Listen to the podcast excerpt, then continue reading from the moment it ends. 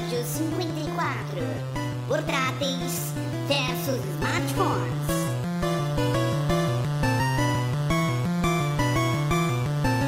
Olá, olá, geeks! Eu sou o Tato e os smartphones fuderam os consoles portáteis. Vixe, velho, já chegou dando um bicho Na, na porta. na- velho, dois pés no e peito. Eu sou o Diogo e nada supera o iOS. Olá, senhores, eu sou o Ramon e os smartphones são a nova revista de banheiro. Com certeza, cara. O iPad mudou a maneira com que eu cago também. Eu sou o Viváqua e. Dá-lhe hemorroida! Dá-lhe hemorroida! Classificar esta hemorroida? Caralho, velho. Você, quer dizer, quer- você quer saber, cara? É lenda essa parada de você ficar sentado muito tempo por causa da hemorroida. Eu descobri que hemorroida é genético, cara. É pura genética. É pura é verdade, a gente genética. conheceu uma especialista em A gente hemorroida, conheceu um especialista em hemorroida. É foda. Tipo, eu quero saber por que, que eles tiveram que conhecer o especialista em hemorroida. A gente conheceu, numa, a gente conheceu no evento, cara, só consulta aí, Não, não. de casal? A gente foi... Caralho! Foi num evento na Bolsa de Valores, tá? Aham. Hum, mexe na Que é o bolsa. lugar que todo mundo toma no cu mesmo. Né? Fala, Geeks, aqui é o Rafa e... Nossa, faz até ligação. Fala aí, galera, estamos começando mais um Geeks Podcast. Eu sou o professor Mauri, jogo de verdade de celular é Snake, malandro. Ah, vai tomar no cu. É isso aí, Geeks. Estamos aqui hoje para mais um fantástico podcast do Weird Geeks. Estamos aqui hoje, além da prata da casa, né? O Diogo, como vocês já conheceram no podcast, e o Ramon. O grande pai do- da frase DJ de busão. Estamos aqui com o Olha Rafa só. Loma e o prefeito da cidade gamer. Oh, muito obrigado pelo convite. Porque nos banheiros públicos. Não, já estamos levando pro cocô. É. É isso, cara. Smartphone cabe no bolso, eu não vou pro banheiro sem meu celular. Angry Birds. Eu falei pra você, cara, que era melhor convidar o Viváqua do que o Lúcio. Eu tô me arrependendo. ok, brincadeiras à parte. Hoje nós estamos aqui pra discutir smartphones versus consoles portáteis de game. Vamos ver aí o que, que cada um tem de bom, o que cada um tem de ruim. Vamos ouvir a opinião de todos os convidados e vamos chegar numa conclusão final, ou não. Ou não, principalmente ou não. Mas então, professor Mauri, antes desse papo bacanudo sobre smartphones e consoles portáteis, nós temos o quê? Recadinho! Recadinhos! Recados!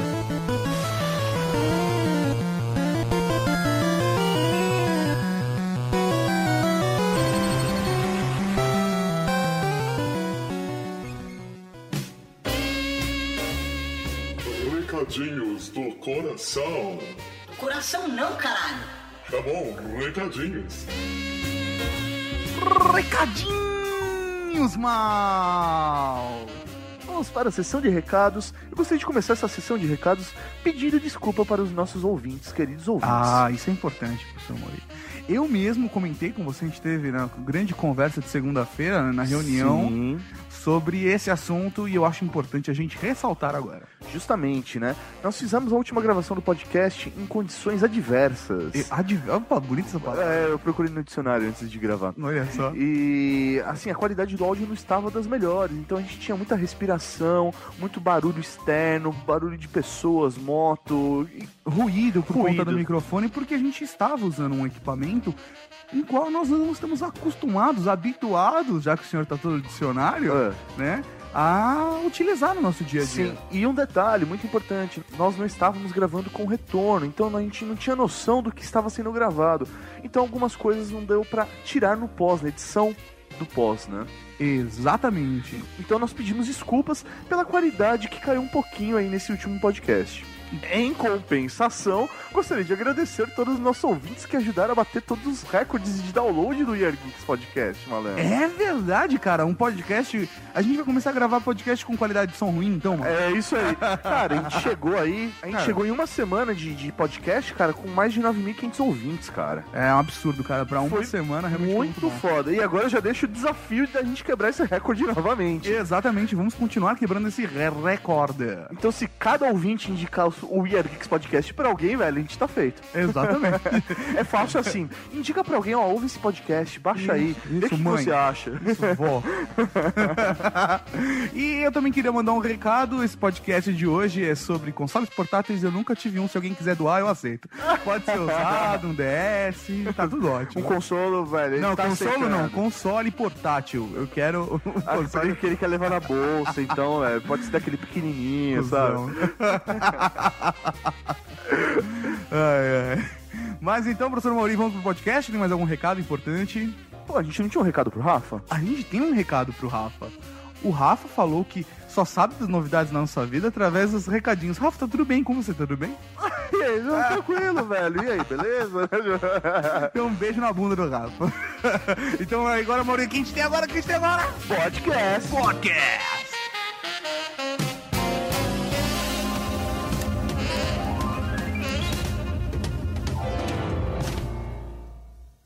Cara, então como que o Ash ganhou?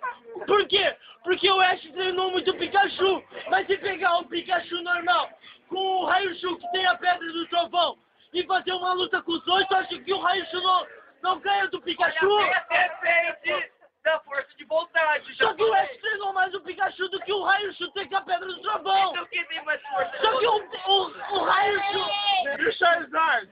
O Charizard com a pedra do trovão se torna mais forte do, que, que o Charmander normal, só que o Charmander evoluído é o Charmido, que o Charmido através do trovão se torna os Charmidos vira Charizard, e o Charizard pega o Ash depois.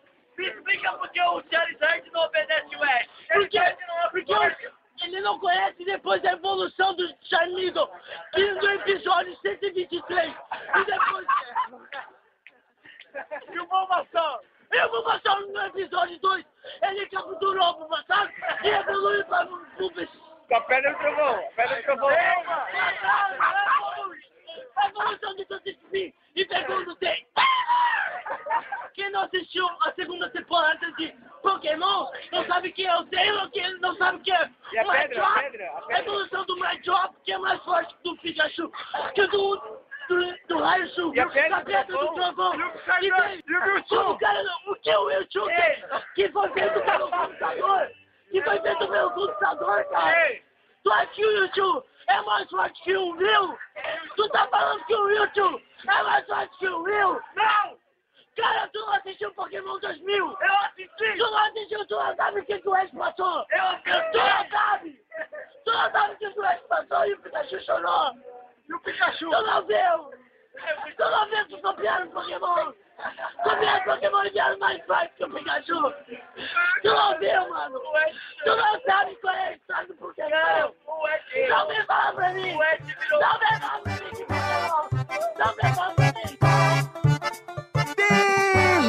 Beleza! Hoje nós estamos aqui para falar de consoles portáteis versus smartphones e antes de qualquer coisa, antes da gente falar dos consoles portáteis, se você estiver ouvindo falar dos consoles da Nintendo, pode ser uma grande referência para você também ouvir o episódio 41 do We Are Geeks, em que a gente disse sobre a história da Nintendo. É, lá a gente fala. Esse menino não dá ponto sem nome. É um alto jabá. Grifinória. Lá a gente tem toda a história de todos os consolos da Nintendo, né? Consoles, quer É dizer. isso, isso. Mas vamos lá, professor Mauri. Hoje a gente tem bastante assunto pra falar, né? Uma discussão longa. Eu acho, professor Mauri, que a gente devia começar falando dos consoles portáteis atuais que estão no mercado. Vamos começar pelos da Nintendo? Beleza! Eu não conheço nada de consoles portáteis, então eu vou deixar pros convidados. Exatamente, por que você acha que a gente trouxe os convidados? Vamos começar falando então pela Nintendo. É. 3DS e DS são os consoles portáteis atuais no mercado. Alguém tem alguma coisa interessante pra falar? 3DS infelizmente tá indo mal das pernas e mas o ouvinte do Air Geeks, o leitor do Air Geeks já sabe, a Nintendo fez uma conferência que o pessoal falou vai revolucionar o mundo pra mostrar cinco jogos que ela já tinha mostrado e o DS rosa, o 3DS rosa. Então assim, hum, não é muito negativo, mas ainda está difícil saber onde pisar com o 3DS. Eu esperaria seis meses pra comprar. Eles estão postando agora no 3DS nesse corte de preço que vai ter, né? Exatamente. Gente, na boa, o problema do 3DS é a falta de jogo. A questão é, eu tenho um DSi. desculpa, eu tenho um DSL. Eu não tenho vontade de comprar um 3DS porque todos os jogos que me interessam ainda são o do DSL. Então eu não preciso de um 3DS. A questão é essa. É o problema, assim, não é nem que eu não acredite no- na falta de jogo, porque a Nintendo nunca deixa de dar esse tipo de suporte, mas a Nintendo confirmou agora o lançamento de um controle extra analógico. Como assim? Cara, outro analógico pra jogar Monster Hunter, mas se vai jogar um jogo, pode jogar outro. Ah, é E qual- verdade, eu vi isso. E qual é o problema? É que nem aqueles acessórios de jogar arcade no, no iPhone, jogar é, no iPad. Cara, se a proposta do jogo no aparelho é feita em cima daquele hardware, pra mim você não tem que ficar colocando outras coisas. Não é que nem um videogame Sim. de mesa, você bota uma pistola e você sente que tá jogando pistola. Não, é, cara, pra mim é, é- você tá modificando. Por exemplo, se você quiser levar o seu 3DS na caixa que ele veio, com esse analógico já não cabe mais. Mas sabe o que eu acho, Vivaco? Eu acho que a Nintendo passa pela mesma síndrome que a Motorola, sabe? Eles fazem um produto e aí eles tentam sugar desse produto o máximo. E se o produto não dá certo, eles ficam desesperados, correndo de um lado pro outro, tentando fazer tudo pra que funcione. Por exemplo, o, o próprio Wii mesmo, ele foi um puta sucesso, está sendo ainda um puta sucesso de console, mas quando o Wii tem qualquer queda de venda, eles surgem com um jogo novo, não importa o que jogo que é, pra poder tentar subir as vendas. Fazer dele. uma versão vermelha, uma é, rosa, uma preta. azul, agora, agora, é, agora é essa a estratégia deles. É, mas eles estão realmente fazendo isso, tanto que, meu, eles estão lançando um Wii novo que não roda jogo de GameCube. Tipo, Sim. eles sugaram mais um pouco pra criar um novo, uma nova sobrevida aí, né? aparelho. Exatamente, cara. Mas é, eu- a, é, a diferença dessa história toda de portátil é o que, deixa, o, que, o que deve deixar a Nintendo muito confusa, porque é fato que o foco do 3DS é essa diferença que o iPhone trouxe no mercado, giroscópio, é, uns gráficos mais bem feitos. Tem jogos do iPhone que deixam o 3DS no chinelo. No, deixa o 3DS no chinelo. Caralho, se o prefeito da cidade gamer disse isso, velho, eu acabei de descobrir que eu ganhei esse podcast.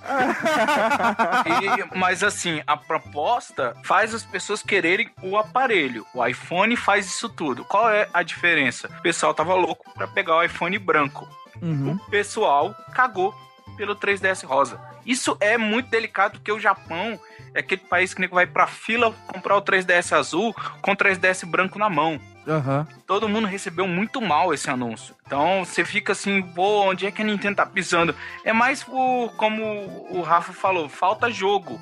E quando tiver jogo, né, vai poder botar, colar uma abóbora no 3DS que vai vender. Não tampando a câmera 3D, tá tranquilo. Eu acho que um, um grande problema também da, da Nintendo com o 3DS é que ela passou a disputar o mercado com os smartphones, porque antes ela era a única plataforma que você tinha de, de jogos em touchscreen. Depois que os smartphones, o, o, com iOS, com Android se popularizaram, ela dividiu muito esse mercado aí e ela levava muita vantagem sobre o PSP em quantidade de jogos casuais, né? Que no PSP não tinha, era muito mais difícil você criar jogos para ele. Então, ela tinha aí um leque de opções extremamente mais vasto que o do PSP.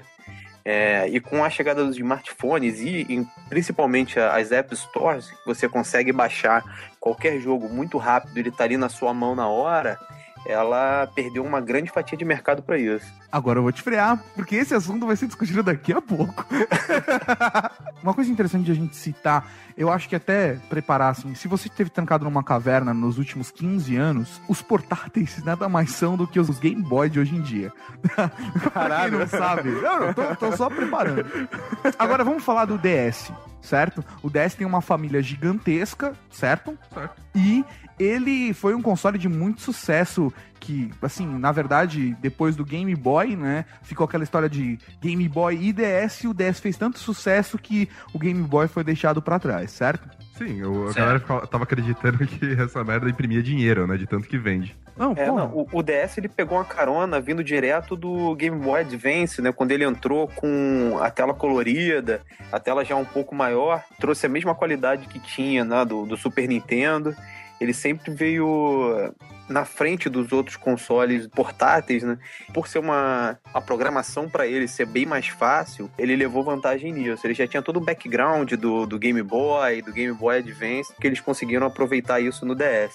Mas não é só vindo do Game Boy Advance. O Game Boy Advance, ele- a galera curtiu muito porque era um hardware melhor, era um gráfico melhor, mas o DS ele revolucionou a maneira com que você joga. Você parava É. pra pensar em tudo aquilo que você já jogava antes e você pensava, puta, isso funciona muito bem com uma tela touch. Aham. Ó, e assim, eu acho que a palavra da ordem aqui que define o portátil, o marco que foi o, o, o DS pro que pra proposta do iPhone, tanto de sistema operacional quanto de jogo, que eu acho que é onde o Rafa estava indo, é o termo user friendly. Aham. O, o DS, ele era user-friendly de programação. Se você já vinha programando no GBA, pra você era moleza. O kit era muito fácil de programar. Você tem jogos da primeira geração até hoje que são lindos do DS. Tem uma, uma das maiores bibliotecas. E essa interface amigável para o usuário. Que a gente vai ver mais pra frente no iOS e não muito no Android, mas não, não querendo falar mal, mas isso não é culpa do Android. Eu acho que isso é culpa de Motorola, de outras marcas, empresas que Motorola colocam coisa, Motoblur e dificultam o acesso. Agora sim, uma coisa que também potencializa agora o começo da discussão que a gente vai chegar sobre smartphones contra consoles portáteis é que o DS trouxe um conceito que o Game Boy não tinha ainda de centro de entretenimento. Né, de ter o entretenimento no bolso, de você poder colocar músicas, de você poder, dependendo do modelo, tirar foto com ele, e de você começar a usar o Game Boy para outras funções também, não? O Game É, Boy não, desculpa, o DS. Mas Isso veio depois, porque no começo a Nintendo não quis dar o braço a torcer. Então ela lançou o primeiro Game Boy que a gente chama do Game Boy Fat ou George Foreman Game Boy Grill. ela lançou ele e o primeiro DS Lite com o entrada para GBA e sem função nenhuma de MP3. Claro que você podia fazer isso via Ace Card, Aham. M4 pirateiros e todo mundo sabe do que eu tô falando, mesmo fingir que não é, não tô falando com quem, não tô falando com os meus amigos da gravação, tô falando com os ouvintes. É, Porque a gente não faz essas coisas. Até porque Faz não tem um console portátil. é, o 3DS toca música, tira foto e eu já vi muita criança se divertindo com isso. Mas a proposta foi adaptada pro momento que o DS, o DS Lite tava, que, que virou o DSi ou DS, o DSi, porque tinha um olho de olho, né? E é mais ou menos isso por enquanto. Meu, na boa, eu achei essa proposta do DSi de trazer um pouco de internet, um pouco de ferramenta multimídia pro DS, uma tentativa meio desesperada da Nintendo de Sim. tentar entrar, tentar entrar nesse mundo. Smartphone já tava rolando há muito tempo, Sim. todo mundo já tinha essas ferramentas no bolso. Ou Você- não. Você já tinha um PSP que era uma ferramenta, é uma ferramenta muito melhor pra isso, só não Uhum. tem câmera. Então foi aquela coisa, ó, tudo bem, já que todo mundo tem, eu vou colocar aqui. É, mas a, a Nintendo, o que ela conseguiu fazer isso, e mas acho que ela, o principal foco dela foi agregar pro público infantil. A minha filha, quando ela leva o DS dela pro colégio, é, ela volta, cara, com aquilo recheado de, de foto que ela tira com os amigos, você coloca efeito, que aparece aquelas gotinhas de choro, coração, estica a cara, grava um- uma frase e depois vai modulando a voz, vai com papagaio, voz mais grossa, voz mais fina. E às vezes ela nem fica jogando no, no DS, ela só usa pra tirar foto, ficar brincando com áudio. Isso pra pra criança é, é quase como se fosse um jogo. Então é bem diferente do que você consegue fazer com um aplicativo de foto num smartphone. Mas isso que o Ramon tá colocando, eu acho que é, a Nintendo tem muito disso, de focar num público, ó, criança, num público que, que não, não, não é jogador hard user. Diferente do PSP, né, da, da, da Sony. Então acho Sim. que a gente podia começar a comentar também do PSP. É, até porque o Rafa Tá. mesmo disse da parada do PSP ser um pouco mais. O, o- o entretenimento do PSP foi bem mais sucedido, né? É que, na verdade, cara, a Nintendo, ela trabalha muito mais com a interatividade, né? É, o, o core dele de desenvolvimento é muito mais é, bem trabalhado no sentido de você conseguir interagir. Você pega um jogo tipo aquele Pets da vida, de criar bichinhos, cara. A, É o a lógica predileto do daquilo- Rafa. É. Oi? Aham, claro. Então, a lógica daquilo de interação, cara, é, ela é magnífica com o usuário. A, a criança consegue se sentir brincando realmente com o cachorro, cara. É, é nisso que a Nintendo acaba ganhando muito. Mas eu acho que eles pecaram muito com o 3DS. Eu, não- eu não É, acho. Eu lembrei tá- o nome do jogo, é DS Please Fuck My Ass. DS é, L- LGBT, né? LG- LGBT, mas não simpatizo. Sai. Tamagotchi for DS.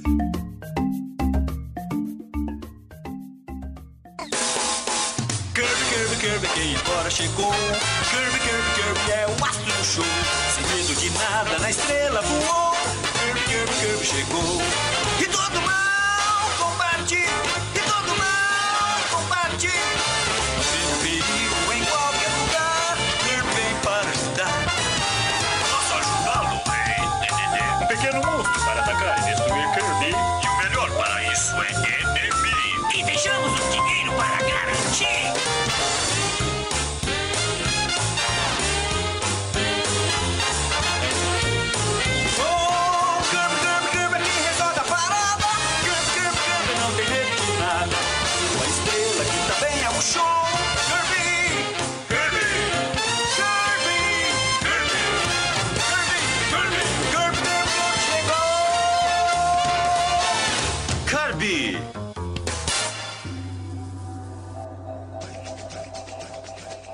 Agora a gente vai falar dos consoles da Sony, começando pelo PSP, certo? Que ainda está sendo vendido pela Sony, mas foi lançado depois um outro portátil. Vamos discutir o PSP, que já está no mercado já faz um bom tempo, certo, cara? Ele já está há pelo menos uns 6, 7 anos no mercado. E eu tive um PSP durante algumas horas. Putz, é verdade, Você cara. lembra? Eu é tive um verdade. PSP, tirei da caixa, achei lindo e tive que vender pra pagar a conta. Mas que foi isso? Você ganhou num, num, num grupão leilão da vida? Pagou 5 reais? Não, não, revendeu? cara, eu ganhei na Campus Party participando de uma ação lá e foi tipo um campeonato, batalha de blogs, tá ligado? E aí o Jovem Nerd ganhou um Wii, eu ganhei um PSP e os outros dois ganharam, o Dave e o Mosquito ganharam um iPod. Cara, isso daí foi nos primórdios do Year Geeks, cara. A gente primórdio. vendeu pra comprar uma câmera que é a que a gente usa até hoje, Sim, cara. a, a câmera do TV Geek, cara. Foda pra caralho. Então, muito obrigado pro PSP. Mas uma coisa legal do PSP é que, vindo da geração que tava do PlayStation 2, né? E PlayStation 1 fizeram muito sucesso esses consoles. Quando o PSP surgiu com os jogos que já fizeram sucesso no PSP, que já fizeram sucesso no PS1 e que estavam fazendo sucesso no PS2 também, o PSP acabou sendo uma plataforma portátil que ganhou, assim, bastante gamers, né? Na hora que ele foi lançado. O PSP chegou na hora certa, né, cara? Foi quando a tecnologia já, era, já, já foi suficiente para poder colocar dentro de um, de um aparelho móvel, né? Aham. Então você tinha basicamente um PS2 dentro da sua mão, cara. Isso proporcionou muito a, a Sony para ganhar muito mercado em cima dos outros. Eu acho que isso também foi um fato que acabou prejudicando a Sony, porque ao, ao você fazer isso num console portátil, ele, ela acabou gerando uma dificuldade para as produtoras de jogos em criar é, coisas mais casuais. E aí se demorava muito tempo para lançar algum jogo novo para o PSP, enquanto você ia lá acompanhar na, na GameSpot a semana de lançamento de jogos, você via um, dois jogos para o PSP e 20 para o DS. E nisso daí ele levou uma surra. É, só que ao mesmo tempo, a galera mais hardcore acabou ficando também com o PSP, né, cara? Que você tinha como jogar God of War, uns jogos mais pesados, e no. E no DS a impressão que eu tenho é que o pessoal acabava caindo mais pro Pokémon, pro Zelda e os títulos que são exclusivos da Nintendo, né? É, não. É, o que eu ia falar com relação a isso, que chega a ser muito engraçado, é que eu tive um PSP assim que ele lançou, assim como eu tive um DS. E eu joguei muito, a pirataria tava solta, eu não tenho vergonha de falar isso, que eu joguei muito PSP pirata. E com a pirataria solta, eu joguei, sem brincadeira, os 30 primeiros jogos de PSP. Saiu um jogo, eu jogava. Os jogos de PSP, eles eram mais hardcore de gráfico, mas eles não eram mais difíceis. Se tiver algum ouvinte que jogou Kirby Canvas Cross, que é o terceiro jogo de, de DS, cara, sabe do que eu tô falando. É um jogo hardcore de canetinha do Kirby. Vai, vai, vai, vai. Bolinha Kirby é macho pra caralho, né? Não, Tá. Cara, Não, você eu- não faz ideia. Cara, na boa, velho. Uma bola rosa vai primeiros- ser macho como, cara? Não, você pega os 20 primeiros jogos de DS, cara, não, não tem erro, eles são muito mais difíceis do que os 40 seguintes de PSP. Lógico, tinha o God of War, tinha muita coisa, mas o PSP demorou pra se consolidar. E o pessoal da Nintendo, você tem que lembrar que o- a grande maioria da Nintendo eram é, japoneses que já sabiam programar e só queriam trazer o inferno de dificuldade para duas telas. E o PSP era difícil, então a galera fazia uma ou outra coisa. O PSP foi justamente ele ser só uma extensão dos jogos que eu já tinha no PlayStation 2 que fez com que eu resolvesse comprar um DS. Tipo, ele não me agregava nada diferente daquilo que eu já tinha em casa. Você jogou Kirby? Joguei. Você também acha a bolinha rosa de macho, igual o prefeito? E, e não eu confundia o Kirby com Kirby. Pokémon, né? Depois tinha que ser corrigido no, no post. É, Eu go- Super Smash Bros. eu jogo pra caralho com Kirby. ok. Você come todo mundo, né? Isso aí. Ah, é. Faz uma tatuagem do Kirby e vai pra praia ver se você come alguém. Fazendo em cada banda. Agora, assim, o Cara, assim, eu tô, eu tô em silêncio porque eu não tive experiência nenhuma com plataforma mobile. Desculpa, com um jogo, né? Plataforma de game mobile. Porque eu parei no Game Boy, velho. Aquele de tela botão roxo, sabe? Sim. tela preto e branco. Preto e branco não, verde. É verde, velho. Eu parei naquele. Então vai lá. Não, mas assim, é, só vale a gente citar que a Sony tentou, nesses modelos portáteis, a- dando uma atualizada nos modelos, é, com PSP 2000, 3000, mas poucas alterações, e aí teve Isso daí era só pra barrar pirataria, não é? Pra Ah, essas atualizações. Também, também, também. Mas, mas eles tiveram atualizações de software também. Mas tem o PSP Go que, né, a gente nem vai citar aqui e falar do PSP Vita agora. Já saiu o PSP Vita? Vai sair, o PSP Vita ele traz a proposta de mesclar os dois mundos com a assinatura do diferencial do PlayStation Move, que é trazer o hardcore num dispositivo propício também para o casual.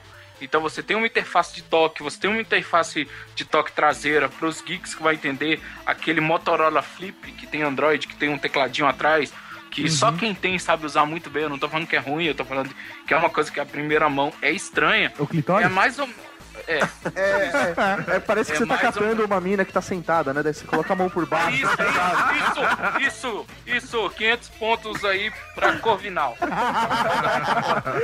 Com essa proposta, câmera, GPS integrado, Foursquare, Skype, etc, etc, tudo pode acontecer, basta você acreditar. É, e a verdade é que o PS Vita também tem 3G e tudo, né, cara? Cara, o PS Vita é um smartphone que não faz ligação. É, ele tá trazendo um pouco. Ele tá fazendo exatamente o que os smartphones estão fazendo com Ele é um iPod. o portátil. ele tá trazendo muita coisa dos smartphones pro portátil. O É por isso que eu acho que a, a indústria de games está apostando que o PS Vita né, nessa próxima geração aí vai ser o vencedor. Porque ele tá, na verdade, dando troco nos smartphones, né? Na, na, na geração atual, o smartphone pegou muita coisa dos consoles portáteis e agora os portáteis estão pegando as coisas dos smartphones. Tanto essa, essa parte do 3G, as, as mídias sociais, tudo que tem no, no smartphone e eles antes não tinham, eles estão agregando agora nos sistemas do, dos consoles portáteis. Acho que a única coisa que o PS Vita vai perder é no nome, né, cara? Que o cara que cria um, um console chamado PS Vita, ele tá de sacanagem. Você tem que lembrar que a Sony bota a Sony Vega nas coisas, bota os nomes que hoje é mais do que normal, se pensar na Sony Vega. Quando lançou, meu querido, primeiro eu achava que era o antepenúltimo chefe do Street Fighter. Depois eu vi que era uma constelação. Mas até então eu só imaginava o cara de máscara com a garrinha ao som de flamenco, saca? Mas, Mas, antes o, disso, mas o cara. Vita, antes dele ser lançado, eles criaram um hype muito forte em nome do, do NGP. Tava todo mundo apostando que o nome dele ia ser mesmo Next Game Portable. E, e NGP é muito melhor que PS Vita, né? A galera ficou E- muito é decepcionada porque quando eles criaram não- esse nome. Mas você não tá habituado. Eu adorava Project Natal. Hoje, Kinect soa muito mais elegante. É o jeito que é vendido pra você. Você tem que lembrar que o Nintendo Wii era Nintendo Revolution. Revolution e que era do caralho. O Wii é só o Wii, não é Nintendo Wii. Eu tenho um Wii e todo mundo sabe o que é. Eu tenho um Revolution. O que é isso? É a música dos Beatles? Álbum É pra do- passar no cachorro. álbum do Pearl Jam, o que que é isso? Aí o pessoal olhava, olhava, olhava, falava, é, é a força da marca. Aham. Que eu acho que a Nintendo tá apanhando com esse Wii U e 3DS, mas Cara, o o Wii U 3D ficou tá lá, confuso. pelo menos, né? PS Vita, vocês acham que ele não tá demorando pra ser lançado? Tá perdendo o time dele? Ah, eu acho que eles eles estão segurando um pouco também por causa do daquele novo celular também da Sony, o Xperia Play. o Xperia Play. Eu acho que agora eles têm que ganhar um pouco de mercado também lá com o Xperia Play. É, fazer um pouco de dinheiro pra depois, acho que, sei lá, ver que não vai dar tão certo assim e voltar pro PSP Vita. Tudo bem, vai. Eles estão tomando muito como base o PS3 pra poder lançar o Xperia Play, mas O PSP Vita ele vai trazer de volta tudo, tudo que a Sony tem de melhor dentro do, do que trouxe do PS2 pro, pro mobile, né? Acho que acho que é uma, mais uma tática de marketing mesmo essa segurada. É, ela viu que ela perdeu muito pra, pra Nintendo no DS, na, realmente na questão de ser user-friendly e ter uma, uma interface voltada para um console portátil. Porque o PSP, ele, você tinha uma experiência de jogo que você como se você estivesse jogando um PS2 só que na mão. É, ele não te trazia uma experiência de jogo nova. Com o PS Vita, ela tá tomando cuidado para que isso seja realmente uma coisa separada do PS3. Eles demonstraram na, na última. Acho que não foi na E3, não, foi na, na Gamecom, uma conferência dessas, como é que vai funcionar o, o touchpad do PS Vita num jogo do que já tem para o PS3, o Mod Nation Racers, que você vai criando a, a pista depois para disponibilizar online, como eles também fizeram com Little Big Planet no PS3, e você desenha ela com a caneta na interface touchscreen e você cria as elevações pela interface de toque de trás. Você vai apertando e vai, vão criando morros no mapa para ser realmente bem diferente da experiência de jogar um console de mesa. Então eles acreditam que vão criar uma necessidade no público de comprar aquele hardware porque ele é para fazer uma coisa específica e não só para ser repetir a experiência do console de mesa na mão. Do caralho. Agora, numa boa, cara, sim, ainda bem que quem deu o nome tipo, foram os executivos da Sony e não Jorge Lucas, né, cara? Porque a gente tava falando de nome e não tem ninguém pior do que o cara que dá o nome de Conde Doku, né, cara? Porra, eu acho que ele deve ver em português e fazer os nomes dele de sacanagem. Exatamente. Tem, tem no seu que lá, Almirante, Almirante Sacana também, não tem? tem, tem o, é o se fudia. É o Panaca. Se fudia, É foda. Não, não, esse não existe.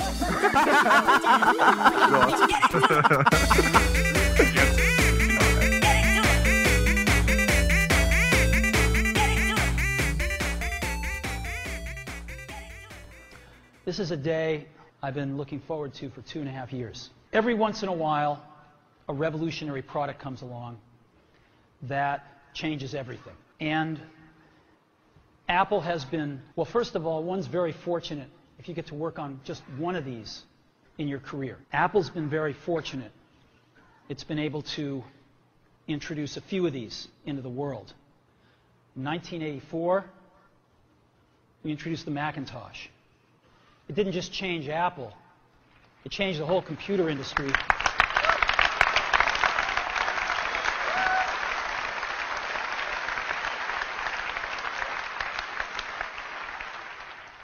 2001, we introduced the first iPod. And it didn't just it didn't just change the way we all listen to music.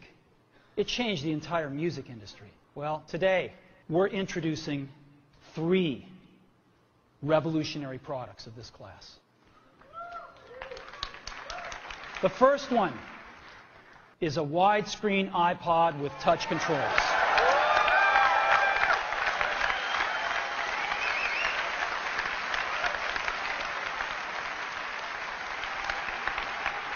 The second is a revolutionary mobile phone.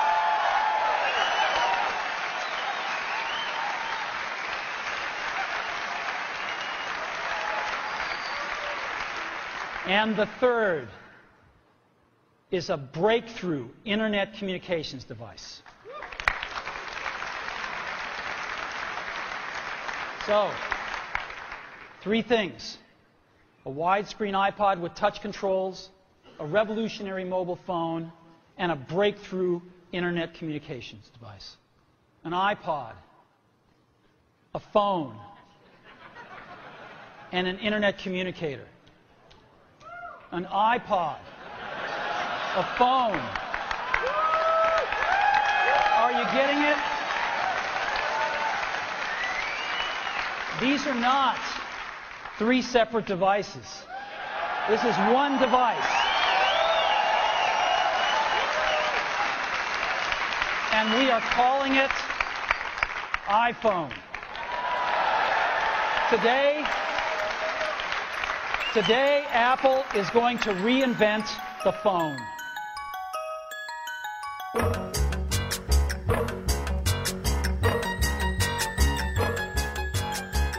Beleza, agora vamos falar de smartphone, certo? E vamos começar falando do iOS. A gente primeiro vai dar esse overview do mercado inteiro para depois começar literalmente o pau. Por que a gente vai começar pelo iOS? Porque eu quis. É porque é o melhor. Não tem É, discussão. Não, não, na verdade assim, a gente vai falar do iOS e do Android, que hoje são os, os principais smartphones que tem uma loja e estão distribuindo go- jogos. A gente pode falar assim de outros sistemas operacionais, só que a gente está considerando qualquer sistema operacional que tenha mais do que 30 jogos, ok? Ok? Isso cobrinha não vale, Mauri.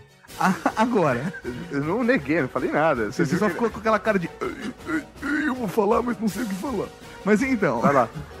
O iOS, é, a gente já falou ele, né, cara, sobre o iOS no episódio 39 do We Are Geeks, né, Smartphones parte 1. Sim. Mas, de qualquer forma, só pra pessoa dar um overview, é o sistema operacional que roda em iPhone, iPod Touch e iPad. O grande ponto que ele tá aqui presente nesse podcast é que, graças ao iPhone, pelo menos no meu ponto de vista, acabou se criando um novo mercado de desenvolvedores criando jogos específicos para celular e uma coisa um pouquinho mais hardcore e menos casual do que o jogo da cobrinha e paciência.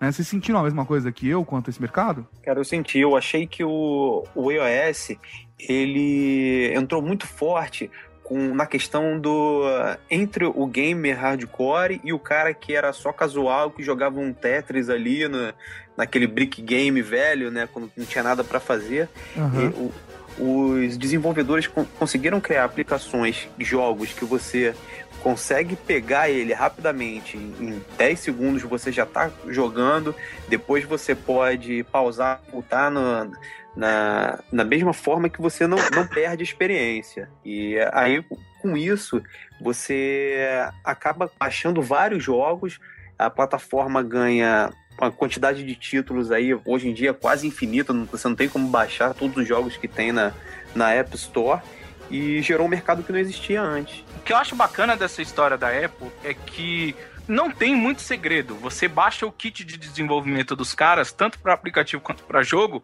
A Apple cuida de toda a burocracia. Eu só vi algo parecido assim no Xbox, na, na Xbox Live Arcade na área de indies. Mas a Apple, o pessoal, ah, a Apple não aprova jogos assim, não aprova Aham. assim, não aprova assim. Regras de mercado, meu querido. Se você tem uma empresa e você não aprova que certas pessoas trabalhem de tal jeito na sua empresa, se na sua casa tem regras, a Apple botou a dela na casa dela. Exatamente. Se você não sabe, o Easy Nobre, que é o maior troll da internet, ele virou e falou: todo mundo que fala que a Apple é, bloqueia os melhores aplicativos nunca fez ou não consegue indicar um aplicativo que é melhor no Android do que na Apple Store. Isso é um prêmio? É, mas eu digo isso, eu não posso falar tão extenso quanto de aplicativos, mas de jogos eu posso falar. A Apple bloqueia, mas tem coisa que só tem lá, meu amigo. Exatamente, cara. Exatamente. E aí eu acho que é grande pegada, né, cara? Porque a gente vai falar também do Android agora, mas o iOS tem, cara, um número de jogos e jogos bons. A gente vai discutir depois se são hardcore ou são casuais, mas jogos bons rodando em iPhone, em iPod Touch e em iPad que mudou a maneira com que eu jogava. Eu nunca tive um console portátil, mas no meu iOS, cara, eu jogo e me divirto muito, muito mesmo. Mas a qualidade dos jogos é comparável com dos videogames portáteis? Ah, fodendo. peraí, peraí. Ô, ô, ô, ô. Nem Ô, fodendo. ô, ô. A discussão vai começar daqui a pouco. Vamos Tá, falar de desculpa. Android antes. Nem fodendo. Mauri, começa a falar de Android aí. O Mauri começa a falar de Android. Você que é o pai do Android? Eu sou pai do Android, É, você casou com o Android? Se você tivesse. Se você perguntasse de Nokia, eu até falava. Quem é velho. que tem Nexus S? Eu tenho, cara. Então fala aí. Cara, é... é que na verdade eu não sou a melhor referência porque eu não busco esse tipo de. Eu não busco jogos. Assim, pra mim, jogos tem que ser bobinho, sabe? Aquela coisa de passar cinco minutos, fila de banco, eu vou dar uma cagada e jogo rápido. Angry Birds, cara. Pra mim, esse tipo de jogo é o válido. Por isso que eu acho que eu nunca tive console portátil. Por causa disso, eu busco, meu, coisas divertidas e rápidas. Mas vamos fazer o que você deveria ter feito. Android é o sistema operacional mobile do Google, certo? Que está sendo disponibilizado para as pessoas por diversos fabricantes de celulares, de smartphones, como a Samsung, a LG, a Motorola, a Sony e vários outros Xing Ling também, né? Sim, vários fabricantes. É- É uma plataforma aberta, Aham. então qualquer pessoa pode pegar o sistema operacional e utilizar. Na verdade, Android. é, trabalhar com Android para desenvolvimento tem, tem muitas opções também, isso facilita. Tem um programa do Google, é, depois eu mando o link pra gente colocar no post, que ele, ele mostra que até uma dona de casa é capaz de desenvolver um aplicativo e um jogo pro Android. E não tem nenhuma técnica de programação, você está arrastando peça de quebra-cabeça assim, tem a tela, tem uma imagem, aí ela coloca um botão, coloca, amarra o som no botão e pronto. Tá ali, pronto para ela trabalhar. É, é ridícula a forma de trabalhar, depois eu mando. É, eu acho que eu acho até que isso pro Android acaba até se tornando uma coisa negativa, porque ele também como não tem o controle que a Apple faz no iOS, eles acabam tendo muita coisa que fica poluindo o Market Store. E aí quando você tenta procurar até um jogo legal e foi coisa que fez com que muitos desenvolvedores a princípio não desenvolvessem pro Android, que você não tem uma facilidade que você tem na App Store, que tinha toda aquela parte de, de destaque, você consegue achar os aplicativos e os jogos muito fáceis, divididos por categoria. A Apple sempre quando vem algum jogo que está se destacando, ou porque ele tem um, um design muito bom, a jogabilidade é completamente diferente, ela separa ele, faz toda uma propaganda em cima da- daquele jogo. Então, os melhores desenvolvedores, eu acho que eles focaram, ficaram muito durante muito tempo focados só pro iOS. E depois até os gigantes né, ne- nesse mercado, como a- o Angry Birds, o cara que criou o Cut the Rope, eles, ao adaptarem os jogos pro Android, eles tiveram que fazer modificações na forma com que o jogo é vendido. Se você for ver o Angry Birds no iOS, ele é um jogo pago. Você tem que pagar lá 99 cents para poder comprar. No, ele descobriu que se ele fizesse isso, no, esse modelo no Android, não daria certo. Porque a comunidade que, tinha, que ele tinha quando lançou o Angry Birds no Android quase não baixava aplicativos pagos. Se acostumou por essa facilidade de você colocar um aplicativo no Android, tinha muita coisa free. Aí eles tiveram que optar por um modelo freemium, né, que foi colocar o Angry Birds lá com a propaganda, que foi a, a forma que eles conseguiram entrar no Android, que eles acharam o melhor modelo. E isso acaba afastando muito desenvolvedor que já tem a sua base de cliente estabelecida no iOS, já tem o seu jogo lá que demandou é, X horas de, de desenvolvimento, o cara ralou naquilo ali, como a gente tem um que foi sucesso há muito tempo no iOS, o Tiny Wings, que é um jogo do passarinho que vai lá subindo e descendo montanha. É um Uhum. jogo que tem a, a jogabilidade simples, só que ela é viciante. Você vai, você só tem que apertar a tela para o passarinho descer. Só que aquilo ali é feito de uma forma muito boa e lisa, você tem uma, uma experiência de jogo perfeita. E ele acabou que não levou esse jogo pro, pro Android porque achava que a- o modelo que funciona na plataforma não era o melhor para ele. Agora aproveitar que eu tô no momento jabá, alto jabá hoje. Se você ficou interessado em saber sobre o Angry Birds e a Rovio, tem o WDL sobre o Nokia Talk, o WDL parte C, onde a gente falou com o Ieri Erco, que ele é um pica grossa aqui da Rovio no Brasil e América Latina, e ele, tipo, trocou ideia com a gente sobre esse mercado e tudo mais. Retomando depois os comerciais. É, outra dificuldade também é de levar o jogo para Android, né? Porque a técnica para fazer um jogo para iOS é, é quase como você faz um jogo para computador. Você tem lá engine, é, e são engines famosas, como a Unreal e outras que são super práticas para fazer jogo, que ainda não, não tão redonda para Android. Então o cara tem que praticamente refazer o jogo todo para colocar no Android e por isso que às vezes dá aquela sensação de ficar não tão tão bom aparentavelmente quanto fica no, no iOS. Será que o, a pessoa que usa a plataforma Android é o Mac user do- dos games de console de mesa, de PC e Mac? Cara, não, eu acho que o, o user mesmo do Android que procura jogo hardcore é o, é o gamer do Linux, cara. É aquele que tem que fazer um malabarismo para achar um jogo bom para rodar. O Android ele é muito prejudicado por ter o sistema dele fracionado em vários aparelhos, em várias vários fabricantes. Eles customizam muito o, o sistema operacional, que acaba dificultando. Desculpa, tô tossindo aqui. Alguém tá com raiva. É, não, cara, a Motorola destrói o Android. Um exemplo da interface que fica muito boa é a Samsung. A Samsung consegue fazer uma interface boa, tudo bem que é, porra, é quibado legal do iOS, ela é cara de pau naquela interface do o Eu TouchWiz tanto, dela. cara. Não, pô, é aquele, aquele dock lá embaixo com, com os ícones e a, Ah. a tela mesmo dos programas que tá dentro do TouchWiz, aquilo ali é Uhum. completamente quibado do iOS. Cara, mas é, isso quando a, a própria operadora não ferra Sim, com o é. Android. Tipo, a Claro, por exemplo, tira o Gmail do- dos Androids que são vendidos, pelos aparelhos vendidos por eles, cara. É Não, ela tirava o Market Store. Eu É ridículo É, isso. cara, eu tive uma época que eu comprei o, o Samsung, o, o Galaxy, o primeiro que lançou. Ele vinha sem o Market Store. Você ligava pra Claro para reclamar e eles diziam que era assim que eles estavam recebendo o software. Então você tem que entrar na internet, você tem que procurar um- uma versão, um firmware do, com Android que vai funcionar naquele aparelho Nossa. para você botar. Exatamente, por isso que eu falo que o Android é o Linux do, dos celulares. Você- Ele te dá muito trabalho para você ter uma, uma versão redonda, limpa dele. Cyanogen Mod, abraço pra todo mundo. Cara, é, só voltando à questão da propaganda, algo que realmente passou a me incomodar, porque até então é, eu nunca comprei um jogo pra Android, tá? Todos que eu baixei foram de graça. Comprei já, assim, aplicativos, mas jogos nunca comprei nenhum, sempre foram gratuitos. Viu? Esse- Esse é o usuário do Android. E assim, é, Esse é o problema. Ca- Na verdade, é porque assim, eu nunca é, senti necessidade. Sim. não é eu não me importo crítica, de, não. de, de pagar por algo que. é, por exemplo, Angry Birds. Eu tinha o mesmo jogo que eu teria pagando. Aquela propaganda que tinha lá em cima não me incomodava até a última atualização. Essa última atualização que teve em Angry Birds, cara, ficou extremamente invasiva a propaganda. Que eh, o anunciante que faz a propaganda, eu mandei e-mail pra ele reclamando. Falei, pô, isso. eh, Eu, eu deixei de gostar da marca porque eles estão invadindo o meu jogo. De Você uma tá maneira brincando. de uma maneira extremamente agressiva. Então, assim, é, é questão de você buscar. é, por exemplo, hoje eu compraria Angry Birds pra não ter a propaganda ali. Entendeu? Entendi. Por quê? Ela está me incomodando. Antes, eu até, meu, olhava, lia e não me incomodava. Hoje passou a me incomodar.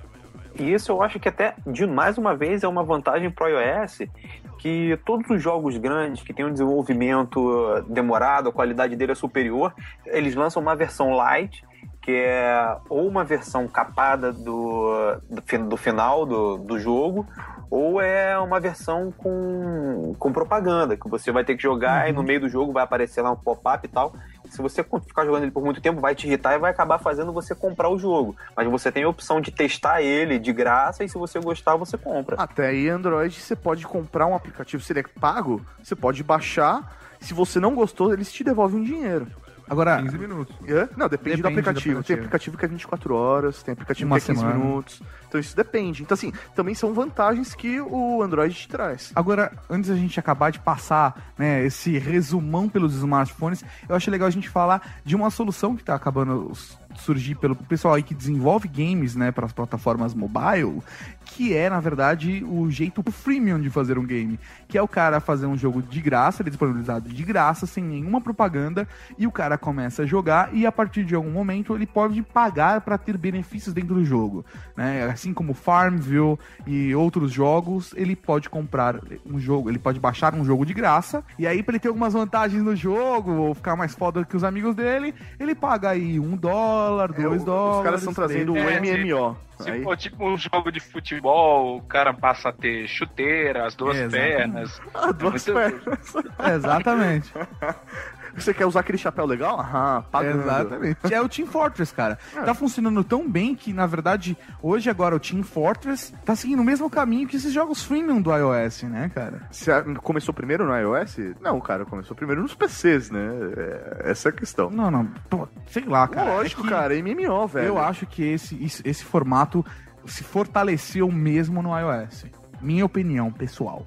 É, E cara, a grande vantagem que os desenvolvedores viram com isso foi que quando você lança um, um aplicativo pago, você só tem a receita na hora que a pessoa compra e baixa aquele aplicativo. Depois disso, você não tem mais receita nenhuma com ele. No modelo freemium, não. Eles viram que se a cada mês eles colocassem lá num jogo uma roupa nova, ou um escudo, uma espada que tivesse, te desse uma vantagem maior, ou na fazendinha o cara, sei lá, te dá um, um cavalo de não sei o quê. É, Cavalo de maldito. é, Um pônei cara, maldito. Eles viram que conseguiriam fazer mais dinheiro com o mesmo aplicativo.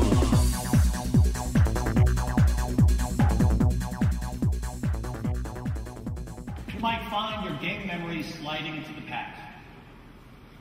But we're going to close today by throwing you in the other direction, far into the future of gaming.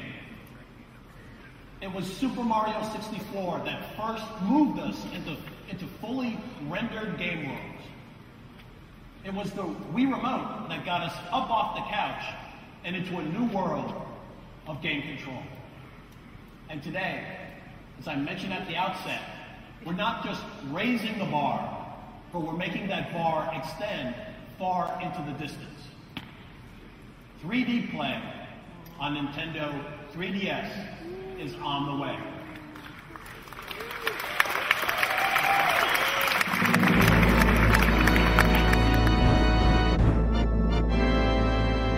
Agora é hora do pau, né, Maurício? Agora é hora da verdade. Não, não, não, não, não é hora do pau, não, velho. É hora da briga, coisa de macho. a hora da cúpula do trovão. É. Vamos começar a discutir agora quem é melhor, se são as porras dos consoles portáteis ou se são os smartphones. Começando pelo, pela discussão, eu queria falar uma coisa, cara. Eu queria falar uma coisa. Você pode falar o que é o que você quiser. O que você quiser, cara. Os números não mentem.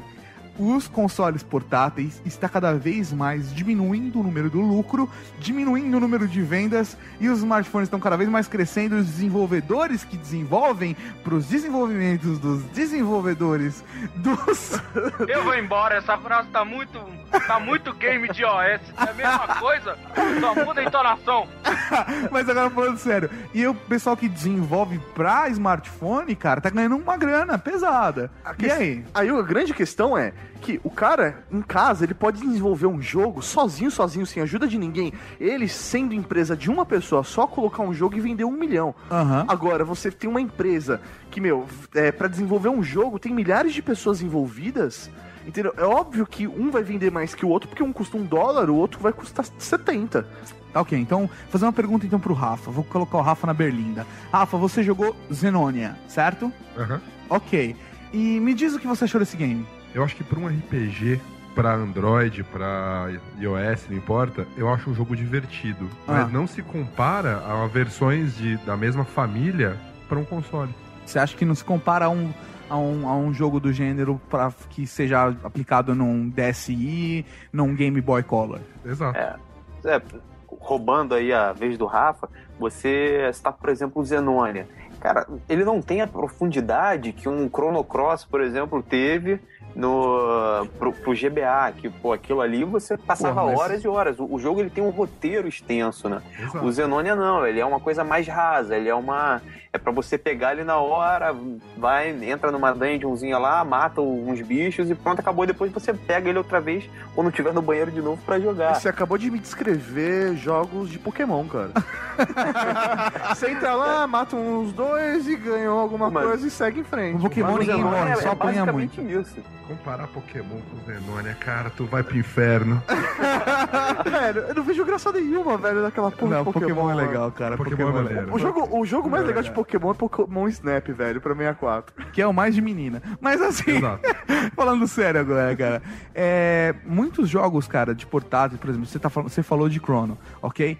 É, velho, você tá com. É uma obra de arte diferente, pelo menos no meu ponto de vista, cara. Você pega um jogo onde os caras, com essa plataforma, já tinham, sei lá, cara, 10 anos de experiência quando criaram esse jogo pra Game Boy Advance. É, por- mas é por isso que eu acho que ainda vai continuar tendo uma segmentação entre smartphone e consoles portáteis, porque pra- o, o cara que vai, a partir de agora, procurar um console portátil, ele tá querendo um jogo que tenha sido é, bem desenvolvido, ele vai querer ver um enredo consistente, ele vai querer que tenha é, CGs muito bem trabalhadas, ele, ele vai querer realmente o, o tipo de jogo que só uma equipe grande, uma software house dessa tem, vai poder proporcionar. Ele vai querer uma coisa completamente, eu acho que oposta ao que a galera vai encontrar no smartphone, que são jogos desenvolvidos por equipes pequenas ou até um cara só. E o Xperia Play, como fica nisso, cara? O Xperia Play, eu acho que ele tá, tá querendo fazer o meio termo. O forte do Xperia Play é que eles vão lançar para ele. é, a Sony vai colocar como se fosse uma PSN exclusiva para ele com jogos do PS1 que ela vai reformular para o Android e lançar para o Xperia Play. O, o que ele traz aí de meio termo realmente é a questão do, dos controles, da jogabilidade. Hoje em dia a gente tem lá é, o jogo no, no iOS do, do Infinity Blade, que ele tem gráfico muito bom, não se compara com um DSi, por exemplo, mas ele tem que ter uma jogabilidade simplificada, porque você não, não tem a- a- aquela sensação tátil, né, do, do direcional, de botões. Isso faz falta no para um smartphone que só tem a interface touchscreen. Cara, mas eu jogo muito bem. eh, Vários jogos que eu tenho, eh, mesmo sem ter essa, essa- esse retorno tátil. Tá? Eu não tenho um console portátil e eu me adaptei muito bem às telas capacitivas. Mas, mas justamente esse é o seu problema. Você não tem a referência da experiência de uma plataforma feita para aquilo. Ok, agora eu vou te fazer uma pergunta, tá ok? Beleza. Eu não tenho essa experiência, beleza? Uhum. Ponto final. Agora eu vou fazer uma pergunta. Um moleque que hoje tem 10 anos, se ele, o cara vai começar a vida dele com um smartphone, É, o, o que começa com o smartphone, ele pode até não sentir diferença, mas o, o que já fudeu. teve. É, não, sim, mas o que já teve algum contato, ele vai notar essa falta. Por exemplo, se você pegar o Street Fighter do iOS, você tem uma jogabilidade ali pela metade, porque você não. Eles tiveram que reduzir é, os especiais, as magias, não fica a mesma coisa de quando você tá, em- tá jogando ele num console portátil. Não, não tem comparação. Embora eles tenham conseguido fazer um jogo com é, graficamente interessante, que você ainda consegue jogar, mas você comparando lado a lado, o Street Fighter Pro iOS perde feio para um Street Fighter de um console portátil. Exato. E o GTA? Vocês jogaram GTA pra, pra iOS? Não. Sim! Ah, isso aqui. Cara, Tá. na boa, cara, eu curto pra caralho o GTA pra iOS. Mas é a mesma jogabilidade que você tem num PSP? Cara, é lógico que você pegar, sei lá, um GTA 3, Hum. pô, a partir do momento que ele já tem aquela. é, O sandbox já é aplicado naquele mundo 3D. O GTA que tem no iOS. É aquele do 486. Não é do 486, mas ele, ele, a visão que você tem da câmera é aquela visão plana de cima da cidade. Ele é, o até- do- é o que saiu pro DS, PSP e ele ganhou ainda mais uma bombada no, no iPhone, porque o, 3, o iPhone 3GS aguentava mais do que o, o DS. É, o, É. o GTA que tem no, no iOS, ele é quase um, um clone do GTA Chinatown que tem no, no DS. E é bem diferente do GTA, que como tem o, o Vice City Stories e o Liberty Stories no PSP, que você consegue ter uma jogabilidade muito parecida com a do videogame. Sim, sim. É, e vo- é, ficam jogos diferentes justamente por causa disso. Um você vê que ele é mais focado para aquela tela touchscreen que você tem no, no DS e no iPhone, e o outro você tem a experiência de estar jogando um jogo de PC ou de, de console mesmo na mão. Então, eu tô vendo que o pessoal tá tendenciando aí pro, pro console, né, portátil. Então eu pergunto pra vocês, por que se o, o, o mobile de smartphone não é tão legal assim, que que o Angry Birds foi fazer no, numa PSN? O que que foi fazer aí no computador? E aí, e agora? Não, ele tem no PSP. Eu, eu acredito que é uma, é uma coisa, assim, não tem como negar. É a mesma coisa que o Pac-Man é, DX Championship Edition Premium foi fazer no iPad e no, no iPhone. Foi ganhar dinheiro e espalhar a plataforma. É por isso que a Namco não se arrisca e não lança um Tekken portátil, mas lança o Tekken Bowling sabe? É, tentativa erro, tentativa erro. E também a gente viu coisas como a Nokia, que nunca se manifestou de tirando o N-Gage, que é o smartphone gamer, ela nunca se manifestou de maneira interessante com relação a jogos. E fez um campeonato de Angry Birds, Sim. sabe? Por quê? Porque Angry Birds é um símbolo de que jogos em smartphone funcionam, em portáteis funcionam e que jogos simples funcionam em qualquer plataforma. Tanto que ele, você instala o Chrome novo, ele tá lá. Aham, Sim. Ele é nativo. Então, assim, o que que, o que que isso quer dizer? Isso quer dizer que é, tá, tá se definindo as novas regras do jogo. Jogo de plataforma na geração 8, 16 bits. Mario. Jogo de videogame hoje. Angry Birds. Porque ali você começa. Desculpa, O... de geração 8 bits é Sonic, cara, desculpa. Cara, a discórdia não claro é que essa. eu te desculpo, porque Sonic é 16 bits do Mega Drive. Então, Do 16 Master bits. É Não, ele não é 16 bits, ele é 8 bits mais 8 bits. Isso é outra discussão, deixa pra lá. Cara, mas Sonic no Master não considera. Eu pulo Sonic no Master, cara. Cara, Sonic é o melhor jogo que teve. Coloca Mario no chinelo. Vai lá. Acabou a discussão!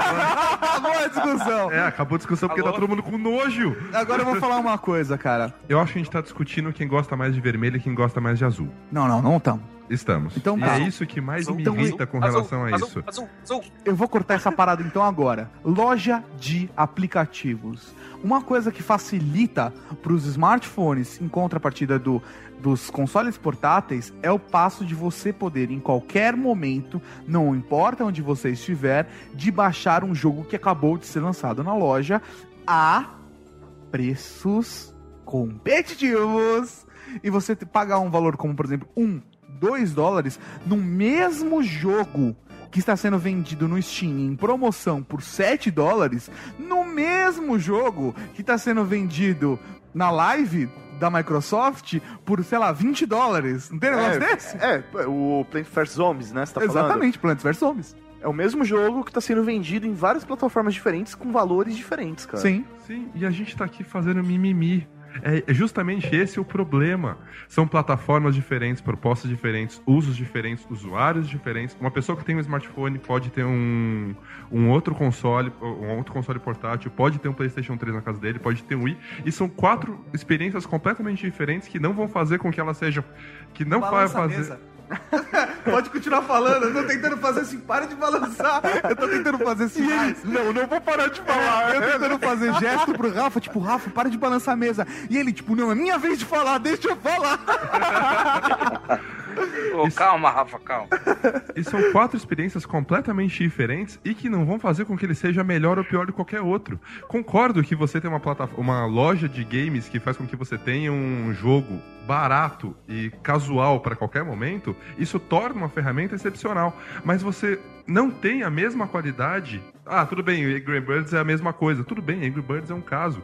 Eu quero ver você desenvolver o mesmo jogo que você tem hoje para um play. Você tá discutindo, por exemplo, a genialidade de ter um Mario, de ter um Zelda, de ter. Ó, é, é, é o seguinte, não é, o seguinte, eu queria saber se eu posso cagar na meia de, na, na meia de Natal de vocês. Posso? Fique à vontade. Fala. Não, Rafael, em defesa do Rafael, me desculpem, mas hoje eu acabei de vender o meu Motorola DeFi. É, eu tinha, eu jogava nele, mas hoje, hoje, no dia de hoje, eu oficialmente, oficialmente não posso comprar aplicativos na Apple Store que sejam jogos. No Android eu posso. Eu posso comprar o Angry Birds, mas se eu tiver um iPhone, eu tenho que fazer a gambiarra em loja argentina. Eu posso fazer, eu tenho que fazer gambiarra em loja canadense para dar um jeito de pagar.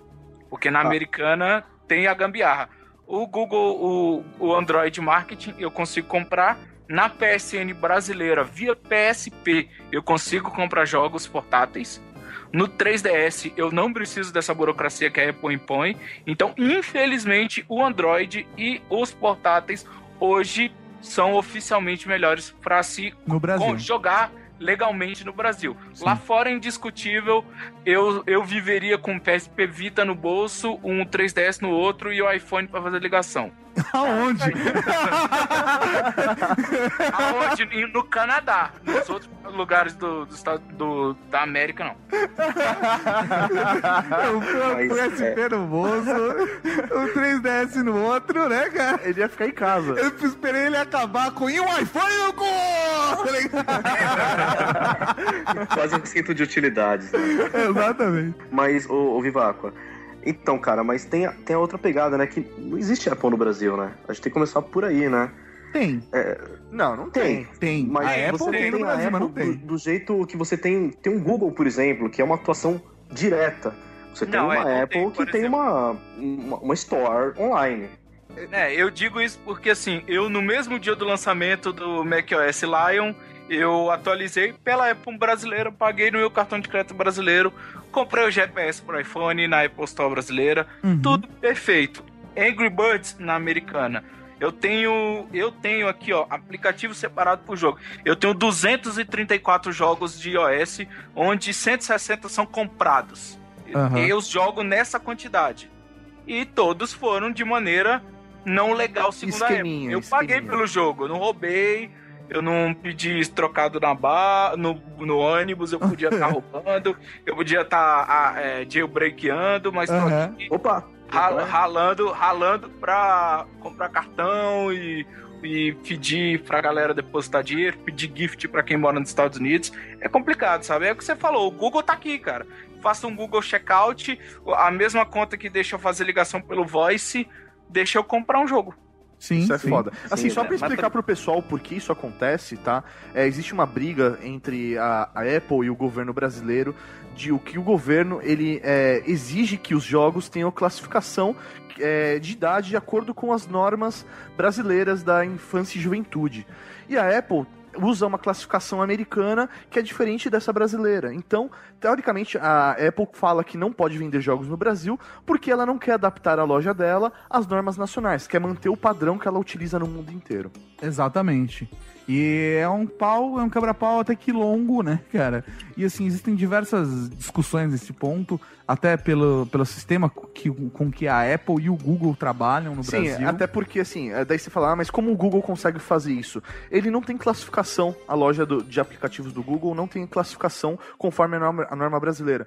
Só que você não tá fazendo uma compra de um, não, uma Android Market brasileira, é uma Android Market, então Sim. você tem que comprar com cartão internacional. Ele vende em real, tem lá o valor em real para você saber quanto você vai pagar. Mas Uhum. tudo é gerado em dólar, você tá fazendo uma compra internacional, então Sim. que você vai pagar imposto a mais porque é uma compra em dólar, então você é, está comprando uma loja no exterior, não no Brasil. Então, por isso que o É, Android por isso que consegue a Apple- vender, vender é, a- aplicativos e jogos aqui no Brasil. Sim, e quando a Apple chegou também com essa com a App Store, ela foi a primeira. Então, tudo que batia peito com a Apple, quando ela estava no auge da venda, falou: Meu, desculpa, eu não vou te respeitar. Governo brasileiro, ou você entra nas minhas normas ou eu não entro aí. Aham. E resolvido. Agora, deixa eu fazer uma pergunta. O Viváqua falou do Engage, certo? E aí eu tenho uma pergunta, senhores. Certo? O que aconteceu com o Engage? Já entrando no influência nos smartphones que eles tiveram nos games e vice-versa, o que, que aconteceu com o Engage? Ó, o N-Gage, ele tinha a melhor proposta de todos, que ninguém adota porque eu acho que é patenteada. Hum. Ele falava: se você esqueceu o seu handheld, que é o- como eles chamam o videogame portátil, se você esqueceu o seu portátil em casa, você muitas vezes não volta pra buscar. Se você esqueceu o seu celular em casa, você volta pra buscar. Uhum. Nós colocamos o handheld no celular. Foi caralho. isso, essa era a proposta ideal, que pra mim devia ser assim na hora que você entra na, na área de games da Apple Store. Sabe? Cara, mas Deveria ser assim. vocês, vocês chegaram a experimentar o Engage? Eu, nunca tive usei. dois. Ah, Cara, Você teve eu dois? com o prefeito da cidade gamer. Eu fiz side talk duas vezes, meu querido. Pô, Era eu- o primeiro videogame que era o primeiro celular que tocava MP3, arquivos inteiros, que tinha aplicativo. É, foda pra caralho. O N-Gage, quando ele saiu, eu tava estagiando na época numa operadora, na área que a gente fazia homologação dos aparelhos que estavam chegando. Eu fiquei com o N-Gage pra pra testar ele, homologar durante um tempo. E pô, ele para plataforma de jogos era excelente. O, o Symbian, né, que vinha nele, acho que era da série S60, era um sistema muito bom, cara. Mas aquilo ali não era um telefone. Para você falar com ele, o, o N-Gage tinha que ficar de lado. E Você Side usava... talk forever! Cara, aquilo ali, pro cara que quer um telefone, aquilo ali é horroroso. Ele não tinha a menor função de, de smartphone como a gente Nossa. tem hoje. Ele, ele era uma, uma plataforma, um console portátil que também telefonava. Aham. É Então justamente. você, você acabava tendo que ter um telefone e ele, por isso que ele não vingou. E enquanto tinham outros consoles portáteis com jogos melhores e a software house produzindo é, diretamente para ele, ele não conseguia competir com essa galera. E todo mundo acabava tendo que ter ele e mais um outro telefone. E aí, será que o Xperia Play vai ter chance então a partir disso? Porque o Xperia Play parece ser um bom Android com controle de games. Não acho que vai dar certo, não. Por quê? É, Porque eu acho que eles tentaram fazer um meio termo e ele não é bom em nada. Deixa tipo um pato. Não voa nem nada bem. Fica aquela coisa. Eu acho é, que ele, é isso. Exato, esse é o problema. Ele ficou no meio do caminho de tudo, então ele não é bom em nada. Cara, eu só. Eu acho que eu só vou ter uma opinião se vai dar certo ou não quando eu ver essa, essa loja da PlayStation pra, pra ele, Sim. cara. Porque aí você vai ter noção se vai pegar como qualquer, é, qualquer plataforma que você for lançar hoje, é, smartphone, você só vai saber se o negócio vai pegar a partir da loja de aplicativos. Sim. é a mesma coisa pra ele. Então, Ramon, eu tenho um inside contact na Europa que falou que é, fica ligado nas notícias sobre Android Market Store. Tô homologando o Xperia Play. Falei, beleza, o cara só me soltou isso numa DM por Twitter eu nem sabia que o cara era quem eu sabia que ele, quem eu conhecia. Quando começou Nossa, o processo de essa homologação. frase. Não, é o seguinte: uma pessoa aleatória me mandou uma DM por Twitter e falou: fica ligado nas notícias sobre Android Market.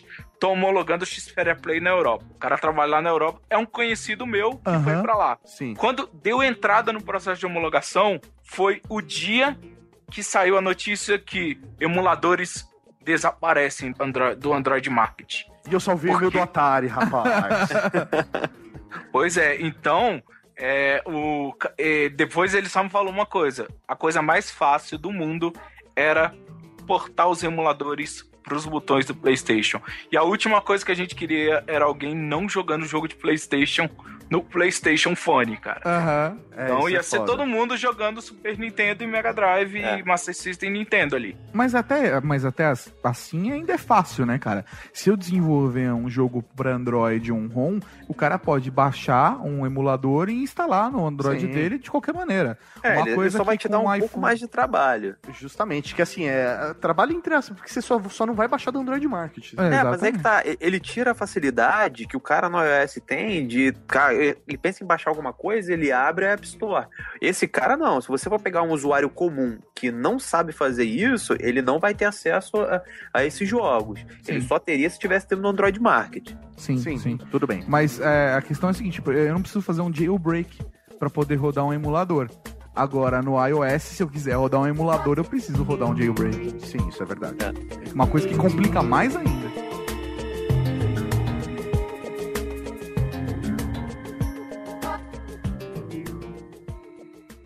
It all started when I first met Andy, who was CEO of Danger, and I was working at T Mobile. We also had another friend in common. His name was Rich Miner.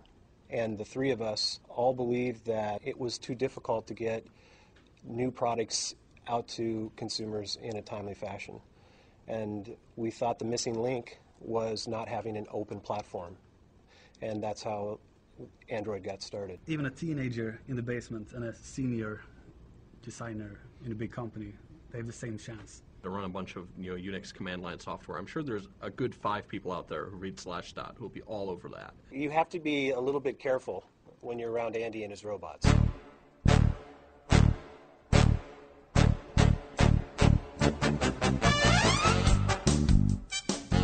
E vocês, qual é a plataforma de games de vocês atual? Cada um, vamos todos nós citarmos. Mobile, tá? Portátil. Isso, né? portátil, desculpa. E qual é que você mais joga, o que você prefere? Então vamos começar com o prefeito da cidade gamer, senhor Carlos Vivacqua. Eu tenho duas plataformas. Eu tenho a plataforma Hardcore e a plataforma Casual. Ev- Everytime. Não, eu nem chamo de casual, eu chamo de Everytime. Ah. O Everytime é o iPhone, porque como eu falei, eu não saio de casa sem ele. E o Hardcore atualmente é o meu PSP que eu fiz as pazes. Por exemplo, hoje eu fui no hospital de manhã, peguei uma fila de, de espera de duas horas. Eu estava ouvindo Radiofobia e no fone, e como o jogo era um RPG que eu só estava fazendo subir de level no PSP, fiquei jogando. Então, assim, o meu iPhone estava me provendo entretenimento de um lado e o PSP de outro. Não Aham. precisava ler diálogo, não precisava de nada, era só ficar batalhando, batalhando. E eu tô jogando, tentando jogar sempre uma hora de PSP em casa antes de dormir. O, o que que eu acho legal disso? Eu não preciso me programar pra jogar iPhone. Ele tá Aham. comigo. O Infinite Blade, que é um jogo complexo, grande, bonito, RPG trabalhoso, trabalhado, com Zenônia. Eu apertei o botão do meio, ou eu dou um save, eu apertei o botão do meio, eu volto para da onde eu parei. Sim, sim. Se alguém te ligar, ele para o jogo e tá tudo lá, do mesmo jeitinho quando na hora que você voltar. Mas então isso. você joga mais no iPhone. Eu jogo mais no iPhone. Quantitativo, eu jogo mais no iPhone. É que eu cago mais fora de casa. Puta que pariu, tá tão bonito. Então, Bota um, bota um pi. Vamos lá então, Diogo. O que que você, qual que é a sua plataforma que você prefere e a que você mais joga? Ah, eu, eu sou defensor do iOS, é, mas eu também sou jailbreaker, então é, quanto- é o que vocês falaram, quanto a emuladores, quanto a outro tipo de acessibilidade, com jailbreak o seu mundo muda. Aham. O que era um mundinho vira um universo, vira, vira uma outra realidade. Android. Aí você foi cuzão. Aí você foi cuzão. Vira Android, você foi cuzão. Foi rápido. Eu também emulo Android, tá? Mas deixa, essa é outra história também. Mas eu também tenho um DSi. E eu admito que a, a forma de jogabilidade do DSi, ela é realmente absurda. Foi, foi o que eu defendi no começo. É, interação. A, a jogada da Nintendo é a interação com o usuário. Quando trabalhar com iOS, é, sobre ah, é, controles, comandos, acho que isso vai muito de cada jogo. É, o Street Fighter não deu certo, ô, Ramon? Eu acredito que seja por tentarem re- colocar botões na tela. Se fosse uma coisa um pouco mais aberta, mais maleável, acho que ficaria melhor pra poder jogar também. Não, exatamente. Eu- ele não deu certo porque eles quiseram recriar a experiência do, do console é, por- portátil tradicional e o console de mesa no, no iOS e não funcionou. Se eles tivessem optado por uma jogabilidade parecida com o que a gente tem no Infinity Blade, teria dado certo. Quando eles tentam reproduzir o mesmo jogo numa plataforma que é completamente diferente, dificilmente funciona. Me- Mesmo quando eu joguei igualzinho, por exemplo, Angry Birds, eu joguei na televisão com controle. Não funciona. É, não funciona. Não funciona. Entendeu? E, por exemplo, mesmo em mesmas plataformas, uma, um detalhe faz toda a diferença. Eu não gosto de jogar Angry Birds no meu celular, porque meu celular não é multitouch, então eu não consigo dar zoom. E eu acho Angry Birds, sem poder dar zoom, um jogo... Uma bosta. É, entendeu? Eu não consigo ter uma visão geral do, da tela, então eu não gosto. E é a mesma plataforma. Agora então, já que você falou, Rafa, sua plataforma favorita e qual a que você mais joga? Minha favorita é Nintendo DS, padrão. Tô jogando pela sétima vez Ninja Town. Ah. E eu tô tenho jogado muito no Android. Tenho- Ok. inclusive, Você também tá com uma tab, né? É, eu tô com a Tab. E eu tenho comprado muitos jogos no, no Android, mas eu tenho comprado jogos que eu sinto quali- a aquela qualidade necessária para me fazer querer gastar dinheiro com aquilo. Apesar de ser um dólar, dois dólares. Aham. É, inclusive, tem algumas aplicações que tem a versão free, igualzinha, não é nem com propaganda, nem Com nada limite. disso. E eu quero comprar porque simplesmente eu acho uma aplicação tão boa que Vale a pena o investimento. vale a pena o investimento. Entendi. Quer dizer, quanto mais parecido com o iPhone, melhor. Ai, 500 pontos, Sonserino. Na boa, O eu cara queria faz seu que... break. Eu queria que as aplicações do Android, tipo, tivessem o mesmo controle de qualidade que a Apple tem. Eu realmente gostaria disso. Porque eu, eu percebo que tem muita aplicação que simplesmente tem uma qualidade mediana, e sai uma gratuita, ela ganha um mercado gigantesco, e não sai uma aplicação com qualidade que eu quero simplesmente porque aquela gratuita já ganhou o mercado. É verdade, cara. O iOS nesse ponto é vantagem, mas eu não vou mais falar sobre isso. Tá, eu só queria fazer um adendo rapidinho.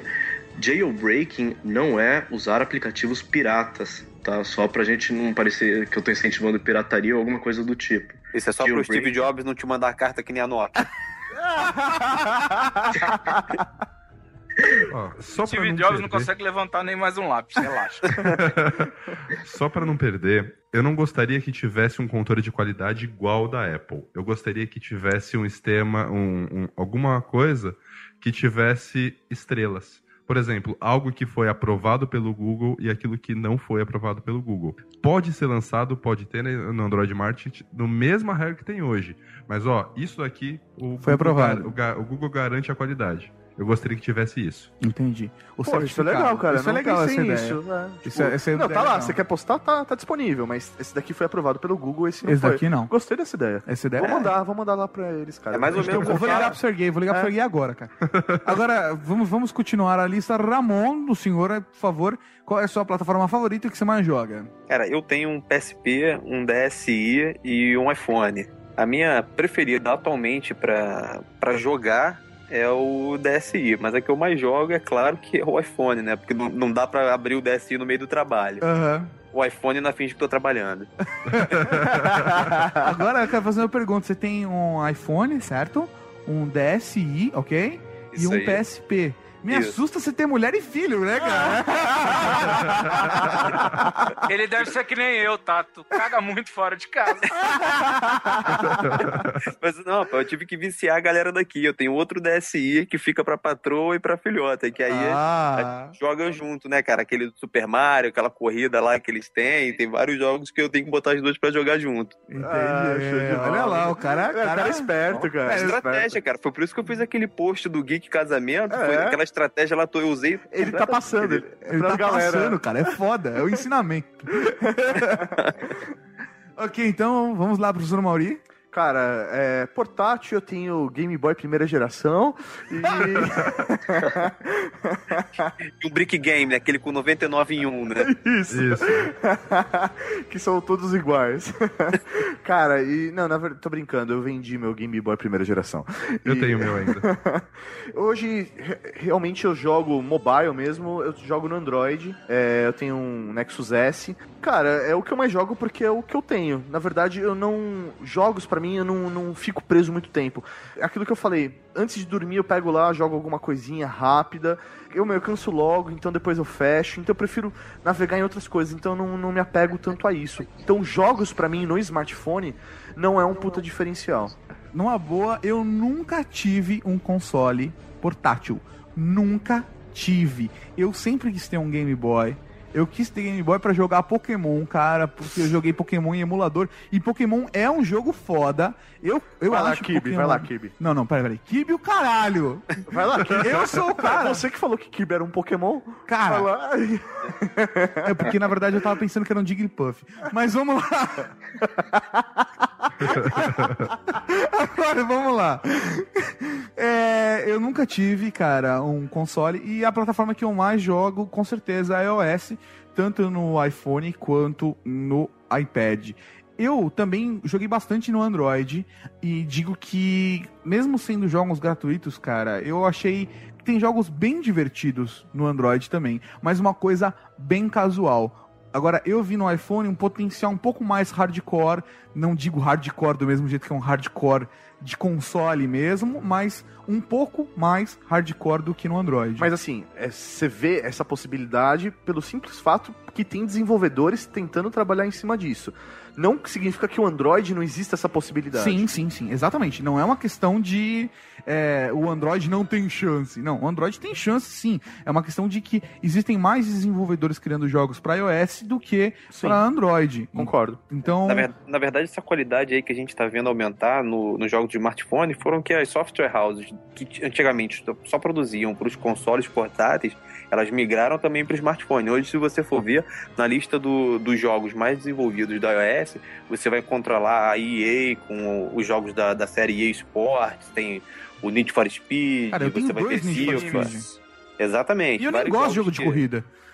É, tem, muito jogo que é ali que você que passaria facilmente como um jogo de console portátil, pela qualidade, né? Pelo- pelas horas de desenvolvimento. Sim. Então você tá, tá mesclando vários jogos com, com desenvolvimento simples ou feito apenas por uma pessoa e jogos que foram feitos por uma software house que tem uma equipe muito maior.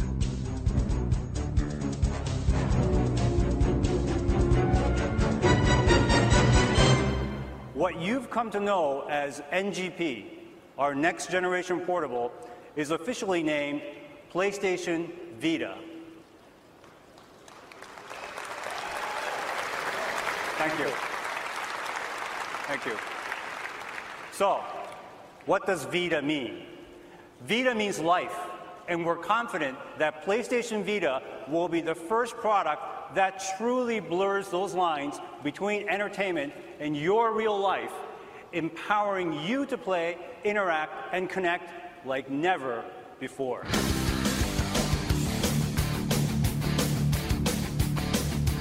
Bom, beleza, cada um deu sua opinião do que, prefere, do que, que acha, mas o que a gente acha não necessariamente é o que a gente espera do futuro. O que, que vocês esperam do futuro aí, galera, mãe de?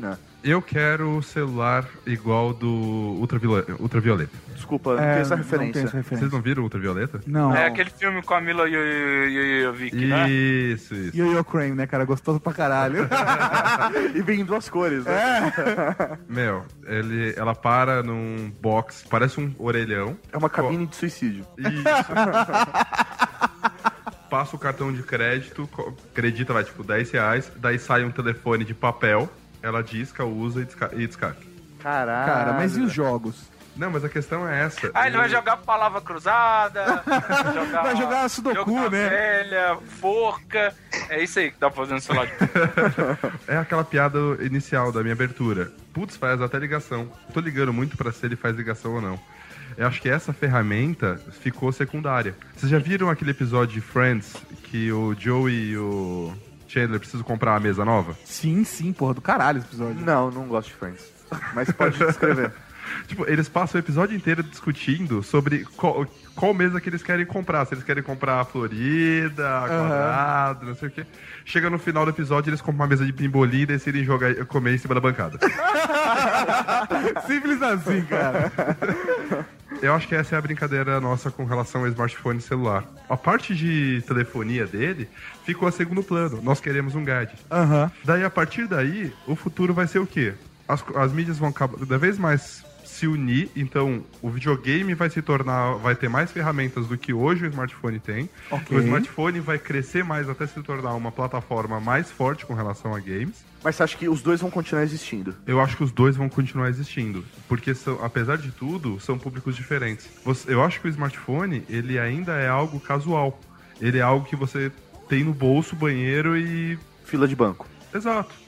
Você pode ter jogos com, jogos com profundidade? Pode, mas não é o foco. Tá. E o console é o contrário. Você tem os O jogos. consolo tem profundidade, é isso. Isso. E é de o foco é na profundidade. É, o foco era pra Você vai ter maior dinheiro investido no desenvolvimento, então você tem jogos mais complexos, com maior profundidade. e aí vai. Então. E aí vai, né? E aí vai. Solta. Você que tá dizendo, né, velho? Falando, você vai ter um jogo japonês ou um jogo africano? Ah, o Splinter suga tudo, né, cara? 500 pontos na poupança. E o, muita gente fala que smartphone não é plataforma de, de games. Discordo. Eu acho que smartphone é uma plataforma de games. Ela só não é o foco da plataforma. Tipo, da plataforma como um todo. Sim, não, existe uma porrada de aplicativos que você pode instalar, inclusive games. Inclusive games. E games hoje você considera mais um aplicativo. Não é nada além disso. Antigamente nós tínhamos o videogame. Nada mais é do que um gadget gigantesco que roda aplicações. Sim. Entende? Essa é, é- é- as coisas mudaram, as- a maneira de enxergar isso mudou. É simplesmente uma maneira de você ter ferramentas no seu bolso. Sim, sim. Do caralho, do caralho. Acho que você disse muita coisa, cara. Sim, sem dizer nada. Sem dizer. Só- Ah, ele disse sim, mano. Este é mais um episódio do Air Geeks, trazido até você pelo campo de distorção da realidade. A gente fala tudo falando nada. E o senhor prefeito? Eu, eu acredito que o, o futuro, ele. Pra mim, pelo menos, ele vai ser baseado na questão de trabalho. Eu, eu tenho a Cidade Gamer que eu, eu tento levá-la profissionalmente e pretendo chegar um dia ao, ao, ao potencial do ER Geeks e o Tato sabe que eu Pensei que você ia falar que- elogiar. Eu pensei que você pens... que ia dizer assim que você pretendia chegar no governo, no governo do estado, sabe? É, eu tenho esse foco profissional, tanto no meu emprego quanto fora, de sempre estar com smartphone. Eu tô doido pra comprar um Windows Phone e outro Android só pra não ficar desatualizado. Bitolado Então eu sempre, é, eu sempre vou estar querendo ter isso. Então eu vou estar sempre, eu já descobri que eu vou estar sempre jogando com o meu iPhone, mas eu vou descobrir que eu como um prefeito de uma cidade gamer, eu tenho que ter um portátil. Mas eu já fiz testes do tipo, eu quero jogar videogame e vou viajar e vou levar só o iPhone. Então ele vira minha central de mídia que eu tiro fotos, ele vira aonde eu vou jogar, o que eu tô jogando, eu volto a redescobrir jogos que eu só tinha comprado numa promoção ou baixado quando tava de graça lá no- Aham. no, shopper e começo a me apaixonar por jogos assim. E eu acho que é isso, que eu não vou ter isso no, sem uma mídia física ou sem um download mais trabalhado de com uma rede Wi-Fi, vamos dizer assim, no talvez com um PSP Vita, mas eu não posso levar um 3DS, enjoei do jogo que eu levei e acabou. Eu tenho que gastar uns 100, no mínimo 100 reais pra levar outro jogo. É foda. Agora no, no iPhone, como eu falei, eu tenho mais de 200. Não, nunca vai faltar jogo pra eu jogar do iPhone até sair o iPhone 8. Sim, é verdade. Não, e você consegue rodar na grande maioria dos jogos, por exemplo, eu tenho jogos que eu comprei pro meu iPhone 3G e eu consigo rodar hoje no iPhone 4, uma boa.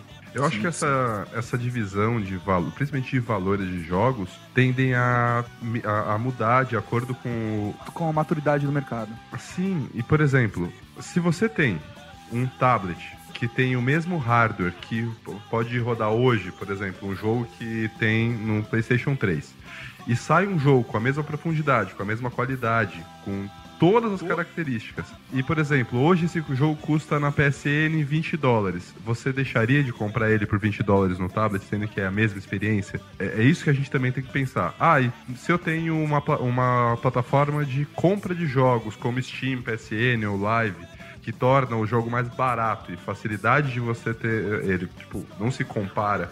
E você vai comprar um, um jogo com a- como Angry Birds e vai pagar um dólar, dois, você vai deixar de comprar. Eu acho que essa é a mudança. Você vai começar a gastar de acordo com a qualidade do jogo, independente da plataforma. Ramon? Cara, eu acho que pro futuro ele vai, vai ser uma coisa híbrida.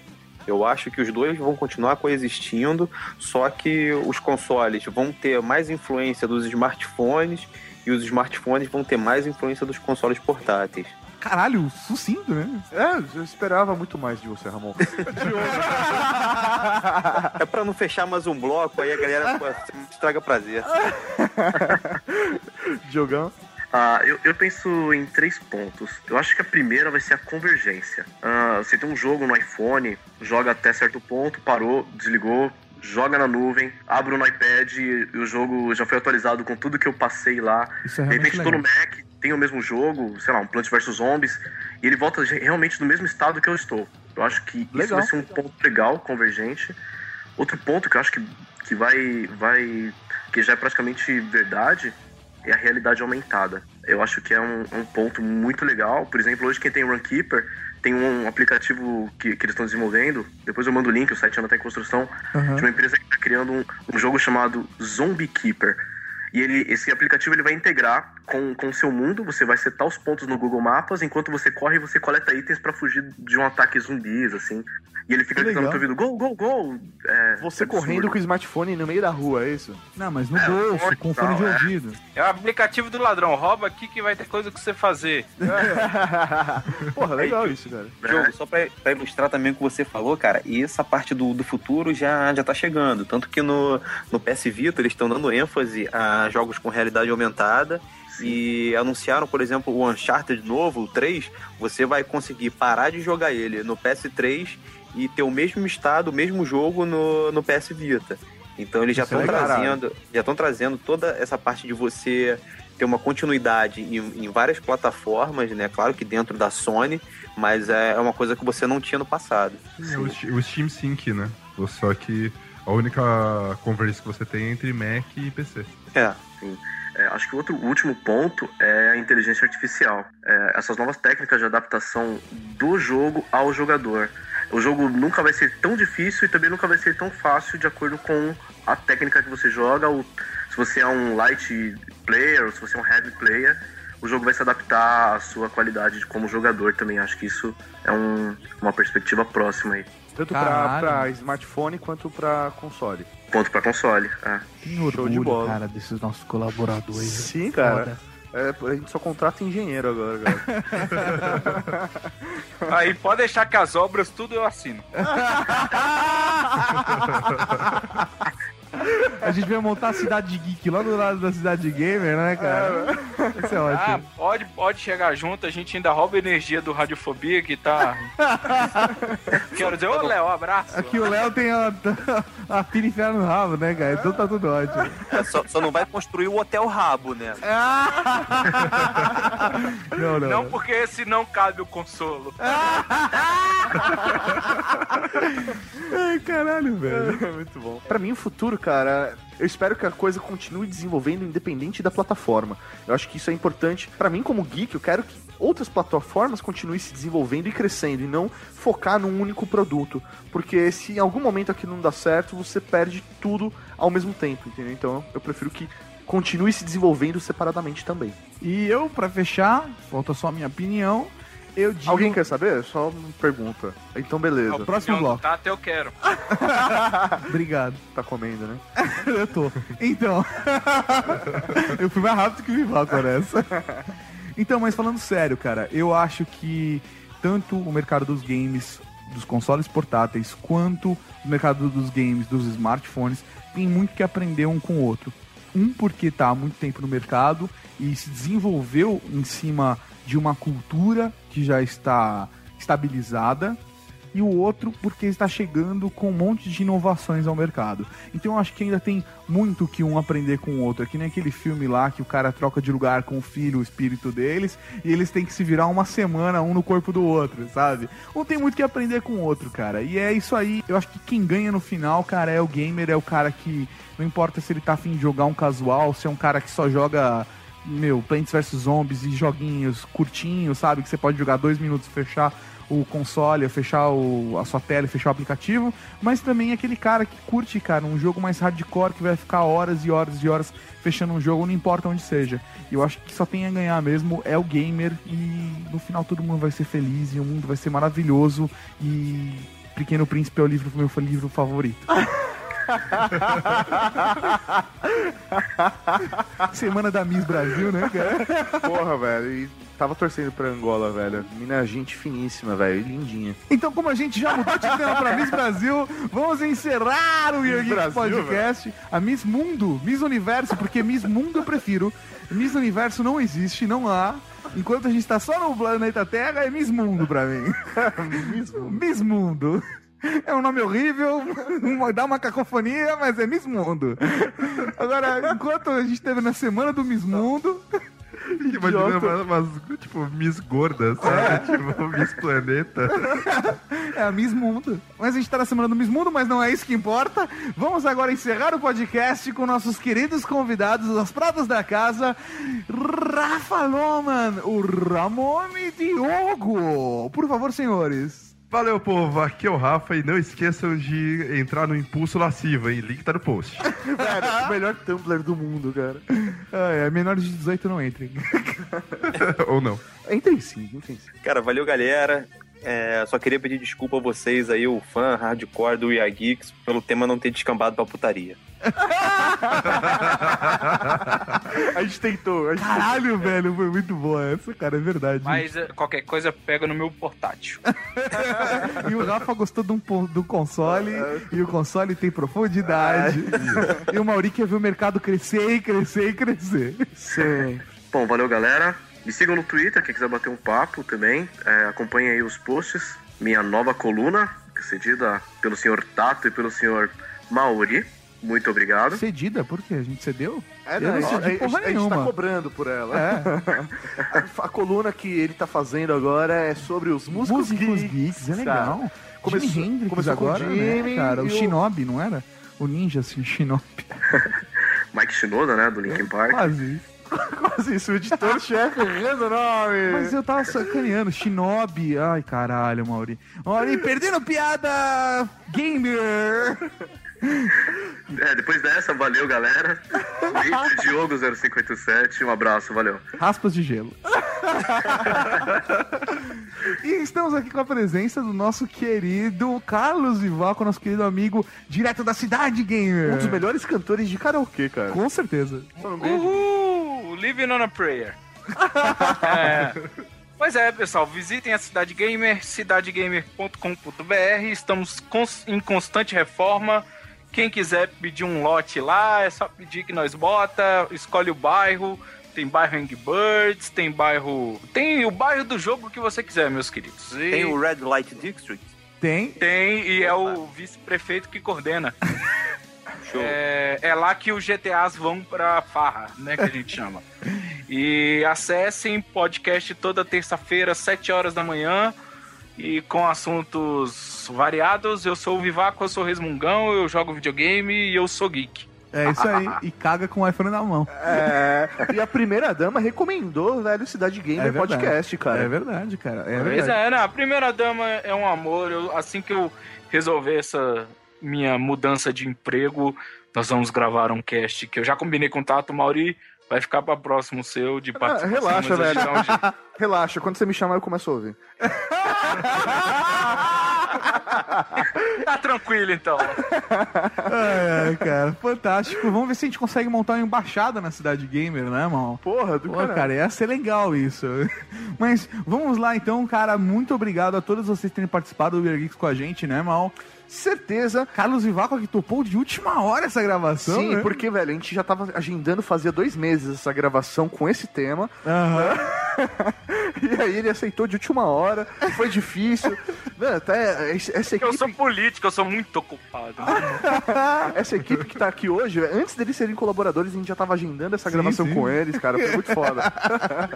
Então é isso aí, galera. Se tem mais algum comentário antes de fechar o podcast, Mauri? Eu tenho um comentário. Ah, então peraí. fala. Comentário. Vai. É Vivaco, eu, eu posso ser cafetão lá na cidade gamer? Eu- a gente coloca umas putas pixeladas igual do Duke Nukem falando Do you wanna dance? Do you wanna dance? Não, claro, você pode ser cafetão que você quiser, mas ó, cuidado, tem gente que te paga com cristal, com dinheiro, com Gil, com rupees.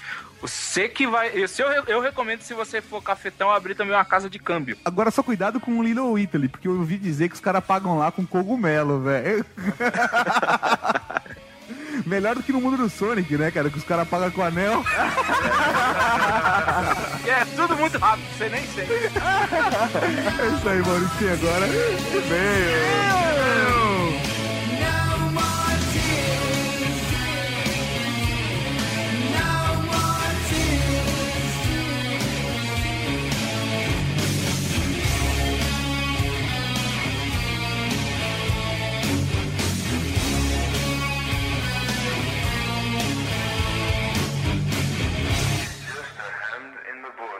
in the bush, in the bush, in the bush, in the bush, in the bush. Email.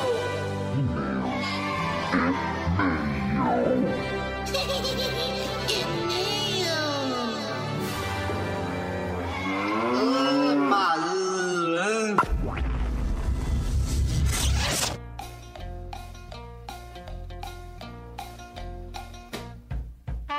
É isso aí, irmão! Estamos aqui para mais uma leitura de e-mails no Weird Geek Podcast.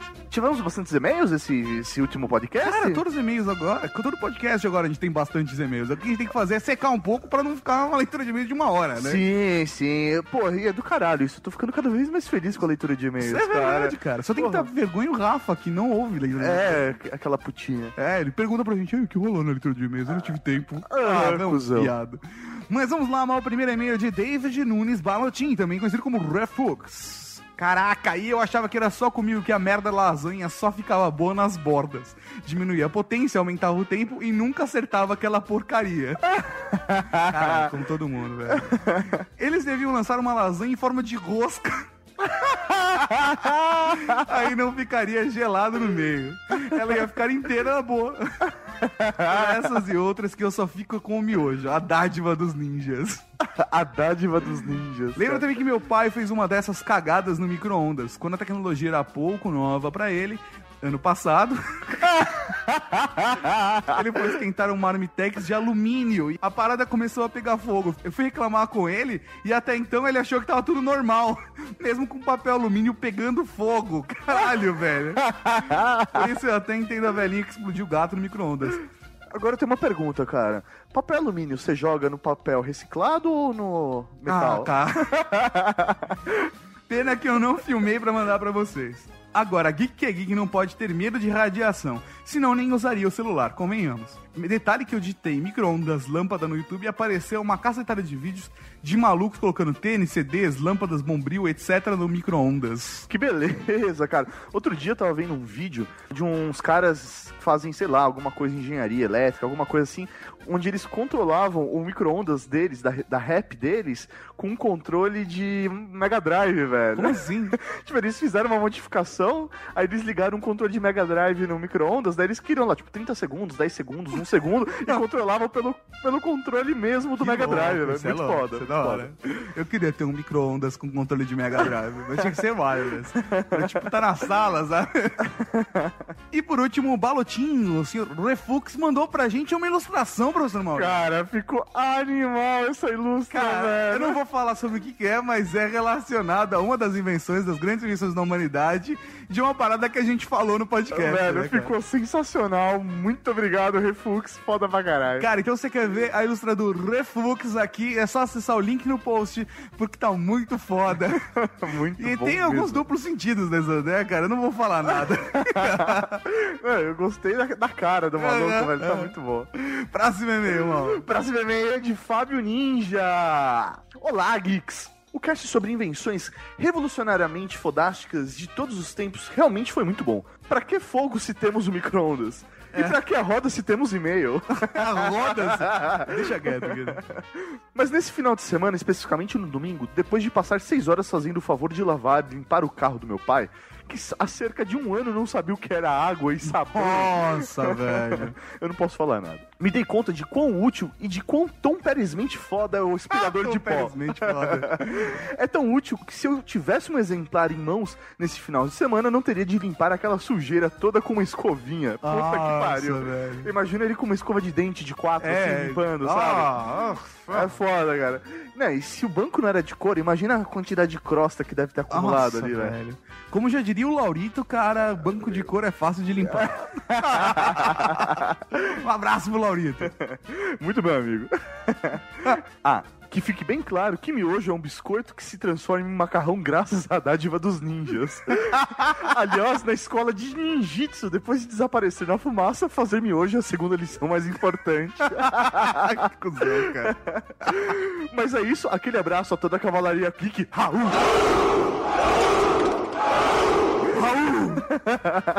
Atenciosamente, Fábio Orendia. Próximo e-mail é de Vinícius Mazola, 19 anos, estudante de engenharia da computação, Jundiaí, São Paulo e Curitiba, porque ele faz faculdade longe de casa. Fala galera do Weird Geeks, talvez vocês não lembrem, mas eu mandei um e-mail uma vez falando que conheci vocês por causa do Pá Mulherada na Campus Party, com certeza. Então, na última leitura de e-mails, o Leandro Vieira. Com certeza você não lembra ou com certeza você lembra? Oi? Com certeza você não lembra ou com certeza você Com lembra? certeza eu lembro. Ah, tá.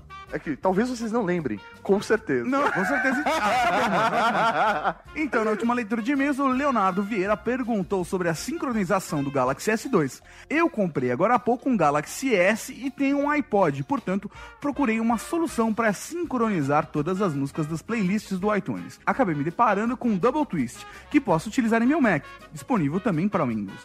Quanto a podcasts, é só escrever podcast no marketing Android e existem inúmeros apps. Eu recomendo o Listen do Google Labs. Um abraço, Vinícius Mazola. Inclusive, cara, vários ouvintes nossos recomendaram o Listen aí do Google. Assim, ele ainda tá em fase beta, né? Ele não tem um design totalmente bonito e tal, mas, meu, ele é totalmente funcional. Sim, sim, sim. Como todo o serviço do Google. Eu queria aproveitar e ler ao mesmo tempo o e-mail do Francisco Tony Kasnock. Francisco, ele tem 24 anos, professor de Porto União, Santa Catarina. Ele mandou um abraço pra gente e que gostaria de ver um review do Samsung Galaxy S2. E perguntou se também não seria possível saber alguma coisa sobre os melhores smartphones disponíveis e qual a melhor compra. Ele acha que com certeza um post desse ia influenciar positivamente a futura compra dele e de outras pessoas que estão interessadas num smartphone. Show de bola, cara. Acho que a gente pode providenciar assim um post indicando aí atualmente quais são as melhores opções de mercado e comentando também o Galaxy S2 nesse post. É, a gente fez um podcast sobre smartphones há razoavelmente pouco tempo atrás, né, Mauri? Sim, mas já, já, já Mas tá, ele fica datado, não Aham. tem como, né, cara? Então a gente pode bolar uma parada dessa assim, discutindo opções pros nossos leitores e ouvintes do Weird Geeks. Show de bola. Próximo e-mail é de Henrique Tavares, 17 anos, Recife. Ele deixou o telefone dele, né? Por causa de alguma promoção. Ou só pra zoar mesmo. Arroba o Henrique T. Fala, Mauri, dae tato. Como sempre, alto padrão de qualidade, gabardância e alto grau de engraçaralho-lhes. Engraçaralho-lhes. É, é difícil falar isso, né? Engraçaralho-lhes. Não é fácil. Engraçaralho-lhes. Ah, depois que eu falo fica fácil, né? Ah, tá bom, Mauri, vai, continua. As raspas de gelo são muito fodas, principalmente em forma de sorvete, sem dúvida, aliás. Confesso que fiquei com vergonha só de pensar em minha mãe chegar quando vocês estavam falando do papel higiênico. Limpar a bunda com ortiga ou até métodos contraceptivos. Mas whatever, muito foda, muito foda. Pô, velho, é, a gente recomenda você ouvir com fone de ouvido, Sim, tá? sim, sim. E aliás, você tem 17 anos, você não deveria estar ouvindo o Geeks. Ah, às vezes a mãe dele deixou, cara. Ah, é verdade. Vezes... O cara vai querer matar a gente É, agora. ele velho. pediu autorização. O Henrique vai querer encher a gente de porrada, nunca mais vai falar com a gente. Comecei a ouvir podcast há mais ou menos um ano e meio, talvez mais. Foi com Target HD do grande Eduardo Moreira. Sim, a mente brilhante, a cabeça mais, brilhante. a cabeça mais brilhante da podosfera. Agora ele briga com o Danilo, né, cara? O Danilo do, do Hot Money é... É verdade, né? O Danilo do Hot Money tá ali, velho. Agora a gente tem também o nosso Nick, o Evil Nick Ellis É, é, cara, tá foda a briga. Ouvi uma semana sim, duas não, e quase nunca terminava de escutar o episódio. Com cerca de 40 a 60 minutos o episódio. Ouvia no site mesmo. Um belo dia, o Eduardo lança um episódio com um debate que teve na Campus Party. Daí conheci uma porrada de gente, Mona Lisa de pijamas, o Year Geeks, Radiofobia, Rapadura Cast e até o Jovem Nerd. Eu já tinha entrado uma ou duas vezes no blog de vocês, na época de um desses VMBs, que o blog estava concorrendo como blog do ano. Ou alguma coisa assim. A gente concorreu alguma coisa, mano? Ah, cara, acho que alguém indicou, teve uma parada dessa, é, teve alguma coisa assim. É, ninguém me avisou. Ah, sim, é, mas a gente não ganhou. A gente também não, a gente não é uma pessoa. Nós não somos pessoas muito ligadas a concursos, né? Não, não, é a única vez que a gente realmente foi participar expulsaram a gente. Então... Essa, a primeira dama acha o Geeks o melhor blog, o melhor podcast, eu já tô feliz por isso. ah, velho. Minha mãe também. Daí passei a visitar mais o blog, baixei o iTunes, comprei um MacBook Pro, olha só, hein? que beleza. Alguns episódios atrás descobri sobre a participação do Tato Tarcano Busão do Brasil. Pausei o podcast, Caralho, corri para o velho. YouTube procurar. Ri pra caralho. Ah, obrigado, viu, cara? obrigado, Cara, tem cenas hilárias. Se alguém nunca viu esses vídeos, se não tem dificuldade aí de encontrar, vem falar comigo no Twitter, arroba professor Mauri. Não tá no post. Vai, Ori, continua. E aí, Mauri, todo esse conhecimento de esmalte e tal é legal, mas você se interessou por isso, assim, desde pequeno? É, o Mauri é o cara criado em apartamento, né, velho? Véi. tá ligado disso. tipo assim, velho, quando você fizer 18, você vem conversar comigo. Mauri, quando ele fizer 18 anos, você vai. Peraí, peraí. Eu vou ensinar ele Vai ensinar ele o técnicas. quê, Mauri? As técnicas, Não, Mauri, velho. vai, pula, pula de assunto, vai, pula, pula, pula o parágrafo. Aqui em Recife não tem ninguém que ouve podcast. Pelo menos ninguém que eu conheço. Aí fica meio chato não ter ninguém pra falar sobre os programas e tal. Uma vez tentei fazer um podcast, parei no terceiro episódio. Além de ninguém baixar, não ter assunto pra falar e ainda falar sozinho demorava duas horas pra editar um programa de 20 minutos. É foda, é, é, cara, foda. sozinho é pior ainda, cara. Agora ele colocou um assunto off-topic que eu acho que vale a pena, né, cara, comentar que ele ficou interessado em escrever textos pro We Are Geeks, mas disse que as vagas estão... Você, professor Mauro, disse que as vagas estão é, pra fechar ou fechando, fechadas. né? É, eu falei que realmente, assim, a gente já, o processo seletivo realmente tinha acabado, Sim, mas, mas caso- nada impede Sim. de você, por exemplo, que tá afim de mandar um texto pro We Are Geeks, de mandar pra gente, cara. É só mandar no weargeeks.net. Vou explicar melhor o que o Tato disse. Não é mandar um texto, tá? É pra mandar um post. É um post, um texto. É, porque, por exemplo, aqui ele mandou um texto, mas Ah, não tá é um bom, tá post. Então mande um post pra gente que a gente vai avaliar, vai trocar ideia. Numa dessa, a gente encontra uma, uma pedra a ser lapidada dentro, da- dentro dos nossos ouvintes. Olha só. Que beleza, uma pedra querendo ser lapidada, você falou, tipo, pedra no rio, é isso? É uma pedra querendo ser lapidada dentro dos nossos ouvintes. então, Henrique, se você quiser, meu, tentar, manda um post falando aí sobre algum tema, tecnologia, relacionado ao mundo geek, que a gente vai avaliar com todo carinho, com toda certeza, cara. O próximo e-mail é de Josil de Lima. É, Ele falou que. Ou ela, é, não ficou claro. Josil é o que? Homem ou mulher, Maurinho? Cara, Josil, não sei. Puta, é mancado. Vê se tem algum artigo aí. Joss Gallagher. Gallagher não é os caras do. Do Oasis. Oasis. É, mas até aí. Ah, mas às vezes. É que sei lá. É que é sobrenome, né? É, né? É. Normalmente mulher que coloca o sobrenome dos caras da banda, né? De um cara de uma banda, né? Não sei. Eu acho que sim, cara. Não, mas acho que Josil de Lima. É Josil, velho. Deve ser homem. Não, é Josil. Então, o Jo. Ah, Jo, não sei. Bem, beleza, então. José de Lima mandou. Esse é o típico e-mail rasgação de seda. Mauri, a gente lê e-mail de rasgação de seda? Ah, lê, vai. Estou sem TV no momento no meu quarto e por isso estou recorrendo a podcasts para ter algum áudio enquanto vagueio por aí na net. Me lembrava do Weird Geeks, mas nunca havia escutado. Pode-se dizer que entrou no topo dos meus favoritos. Nossa, no topo dos favoritos, velho. Tá foda.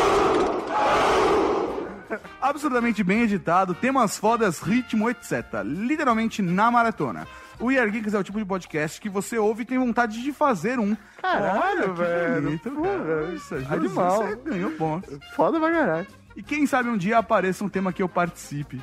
Vocês lendo, gritem agora, NOT!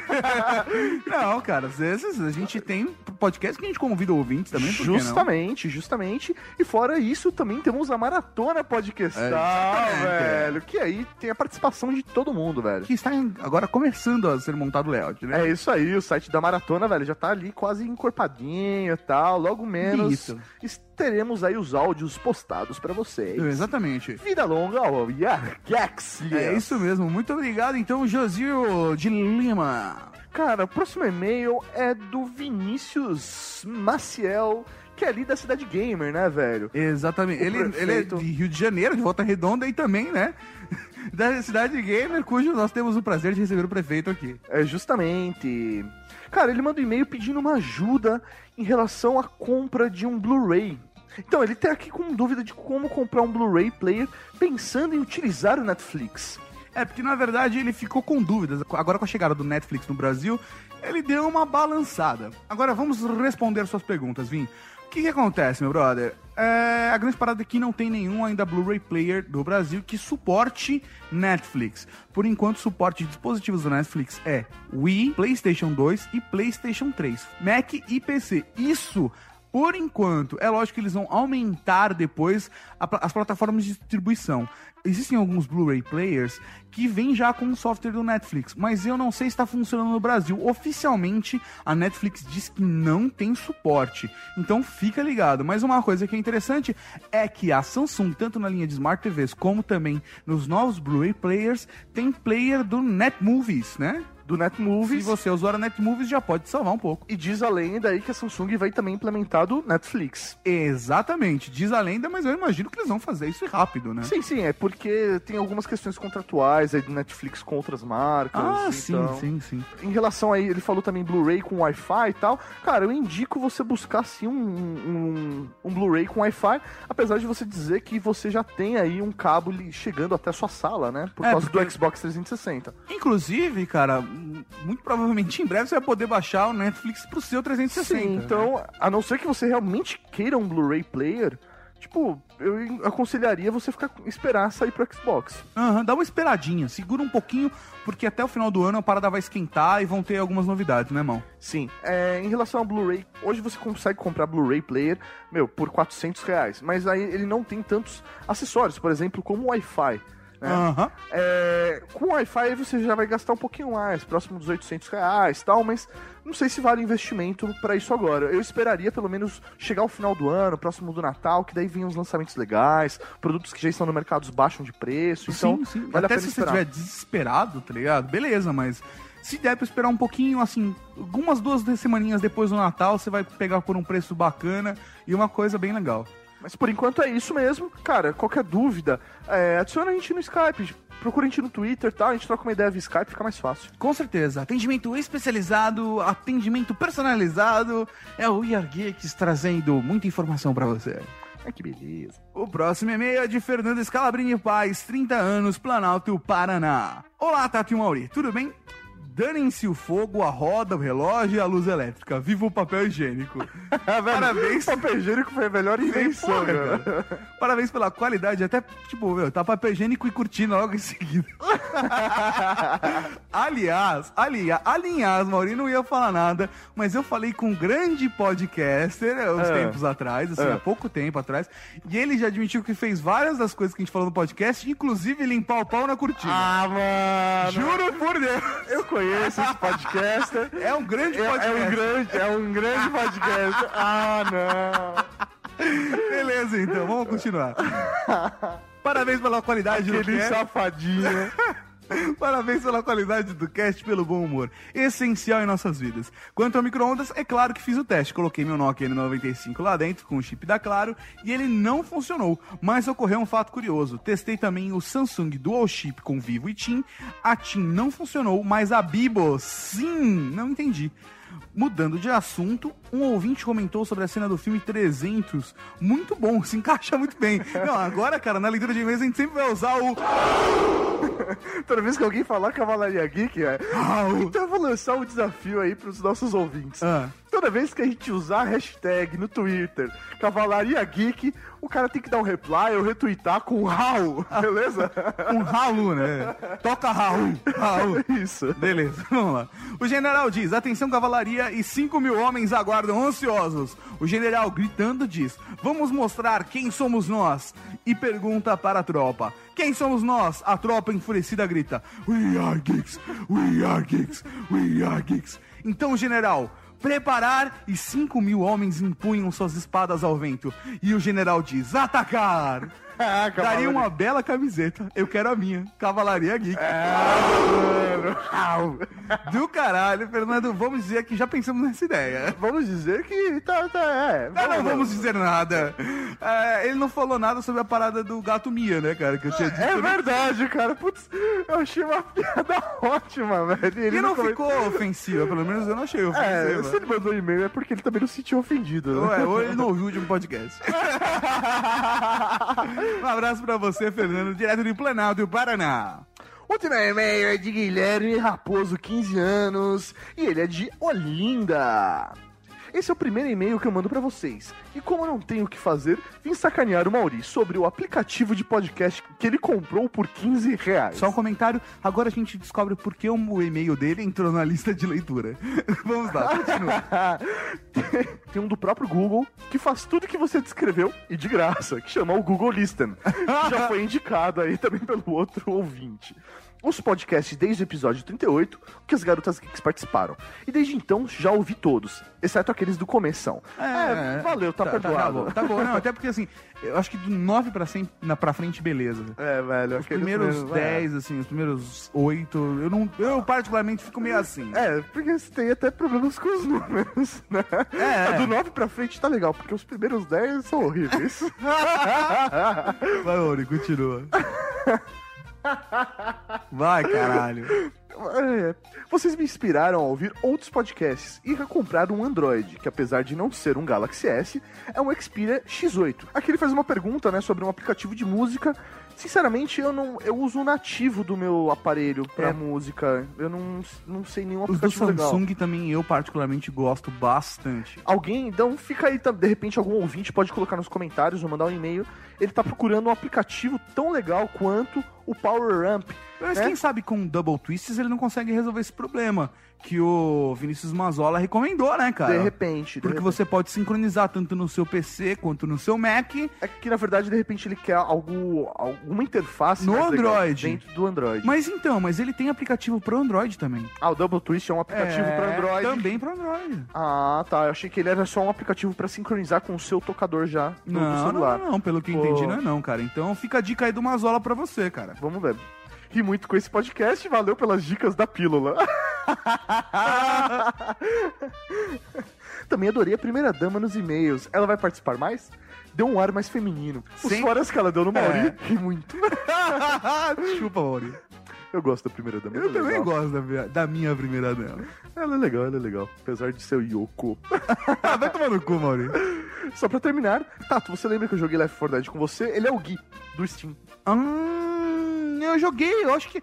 É, Sim, eu me lembro. Sim, eu me recordo. Ele falou, eu devo ter sido o menino que disse Tato, com sotaque pernambucano arretado. É Tato! Vem cá jogar!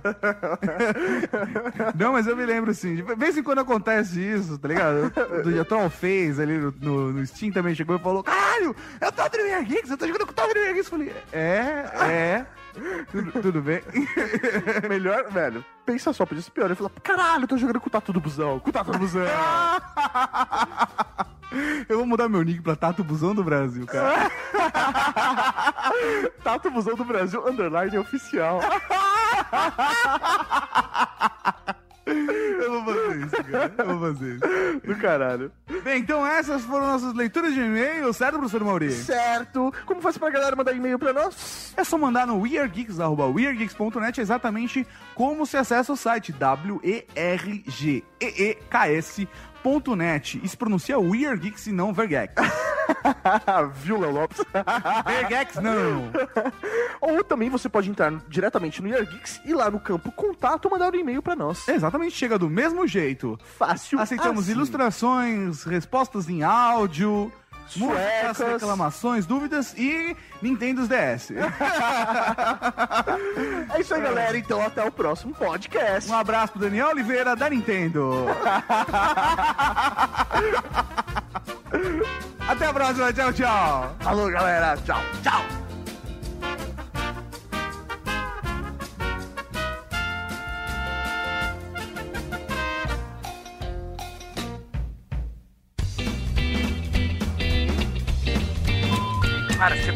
20. Cachorro imunda.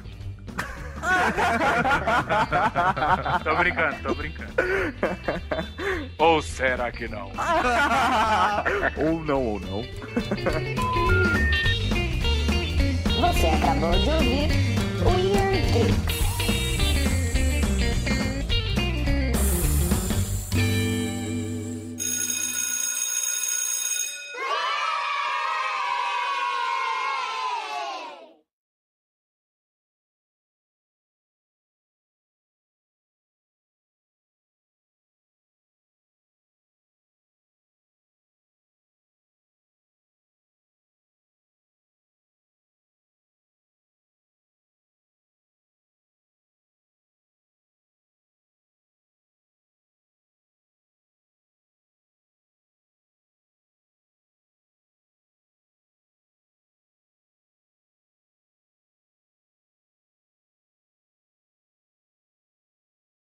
A gente pensou e repensou, né, Mauri? Assim, o que que é um Weird Geek sem putaria? É, eu fiquei pensando nisso, Mauri também. Não é o Weird Geeks. Então, Quem já fez sexo anal? Nem te conto. Ah, me fala. Eu te vai. conto, eu te conto, Ah, eu te então conto. fala. Então conta. Então, assim, é uma das minhas práticas favoritas, assim, total, 100%. Olha. Se eu pudesse, eu dava todo dia. Mas quantas vezes por semana você consegue? Ai, uma. Porque É eu uma acho... boa média. Não é? Assim, porque eu adoro e, e eu, e eu praticamente gozo. É, assim, não é tipo um orgasmo quando você tá transando pela frente. Mas você goza só com sexo anal, sem nenhuma estimulação Sem nenhuma clitóris, sem estimulação. Você goza só com sexo anal. É, é uma sensação de prazer Diferente. muito grande. Eu não sei É. se, se eu posso classificar como orgasmo. Mas é tão bom quanto. É, é irado, assim. É Mas é porque o orgasmo tem uma coisa de prazer, prazer, prazer, que aí vai dando um. Então, Aí mas é a goza. mesma Tem coisa, isso. é porque é. É. muito intenso. Tem um clímax. É muito intenso, É, assim. tem um eu tenho que estar com muito tesão. O cara tem que ter me chupado muito. Provavelmente a gente já transou, tipo, pela frente. E aí eu acho que é a hora. Na sequência. De falar, ah, então tá, vamos lá. Tem essa coisa do, do prazerzinho na dor. É. Mas eu achei, mas eu achei muito pouco prazerzinho, sabe? Eu achei gente- pouquíssimo Ah, pra é. sentir o prazer. É, ficou doendo, doendo, doendo. Isso aqui é pra quem nunca deu o cu. Pra iniciante. Pra iniciante. Ah, não, não, não, Gente, não, não, não, não. isso é quase um dedo. Isso aqui é pra acostumar. Numa boa, guria, eu não consigo, morro de medo. Mas tem gente que Eu não nunca deu de e tem vontade de agradar o namorado. Mas você tem vontade? Ou tem vontade de, Não, de eu não sinto experimentar. vontade. Eu não sinto vontade nenhuma. Ah, então se você não sente vontade, É, eu guardo meu baú, né? Meu baú é assim, minha bucetinha de ouro e meu cu de diamante. Então, ninguém encosta. Quando Nem chega... linguinha, nem dedinho? Quando chega pro... Eu já fico me tremendo, já começo a sentir dor psicológica, fico enlouquecida. Como assim, de encostar? Não pode encostar? Olha, eu acho que isso é meio tesão, hein? É meio Eu meu também. Isso é uma coisa que fica aí. Não, Eu guardo as sete chaves, o meu diamante. é Mas se diamante. você não tá afim, você não tem que fazer mesmo. É. Eu acho que eu não acho também que tem que fazer pra agradar namorado nenhum.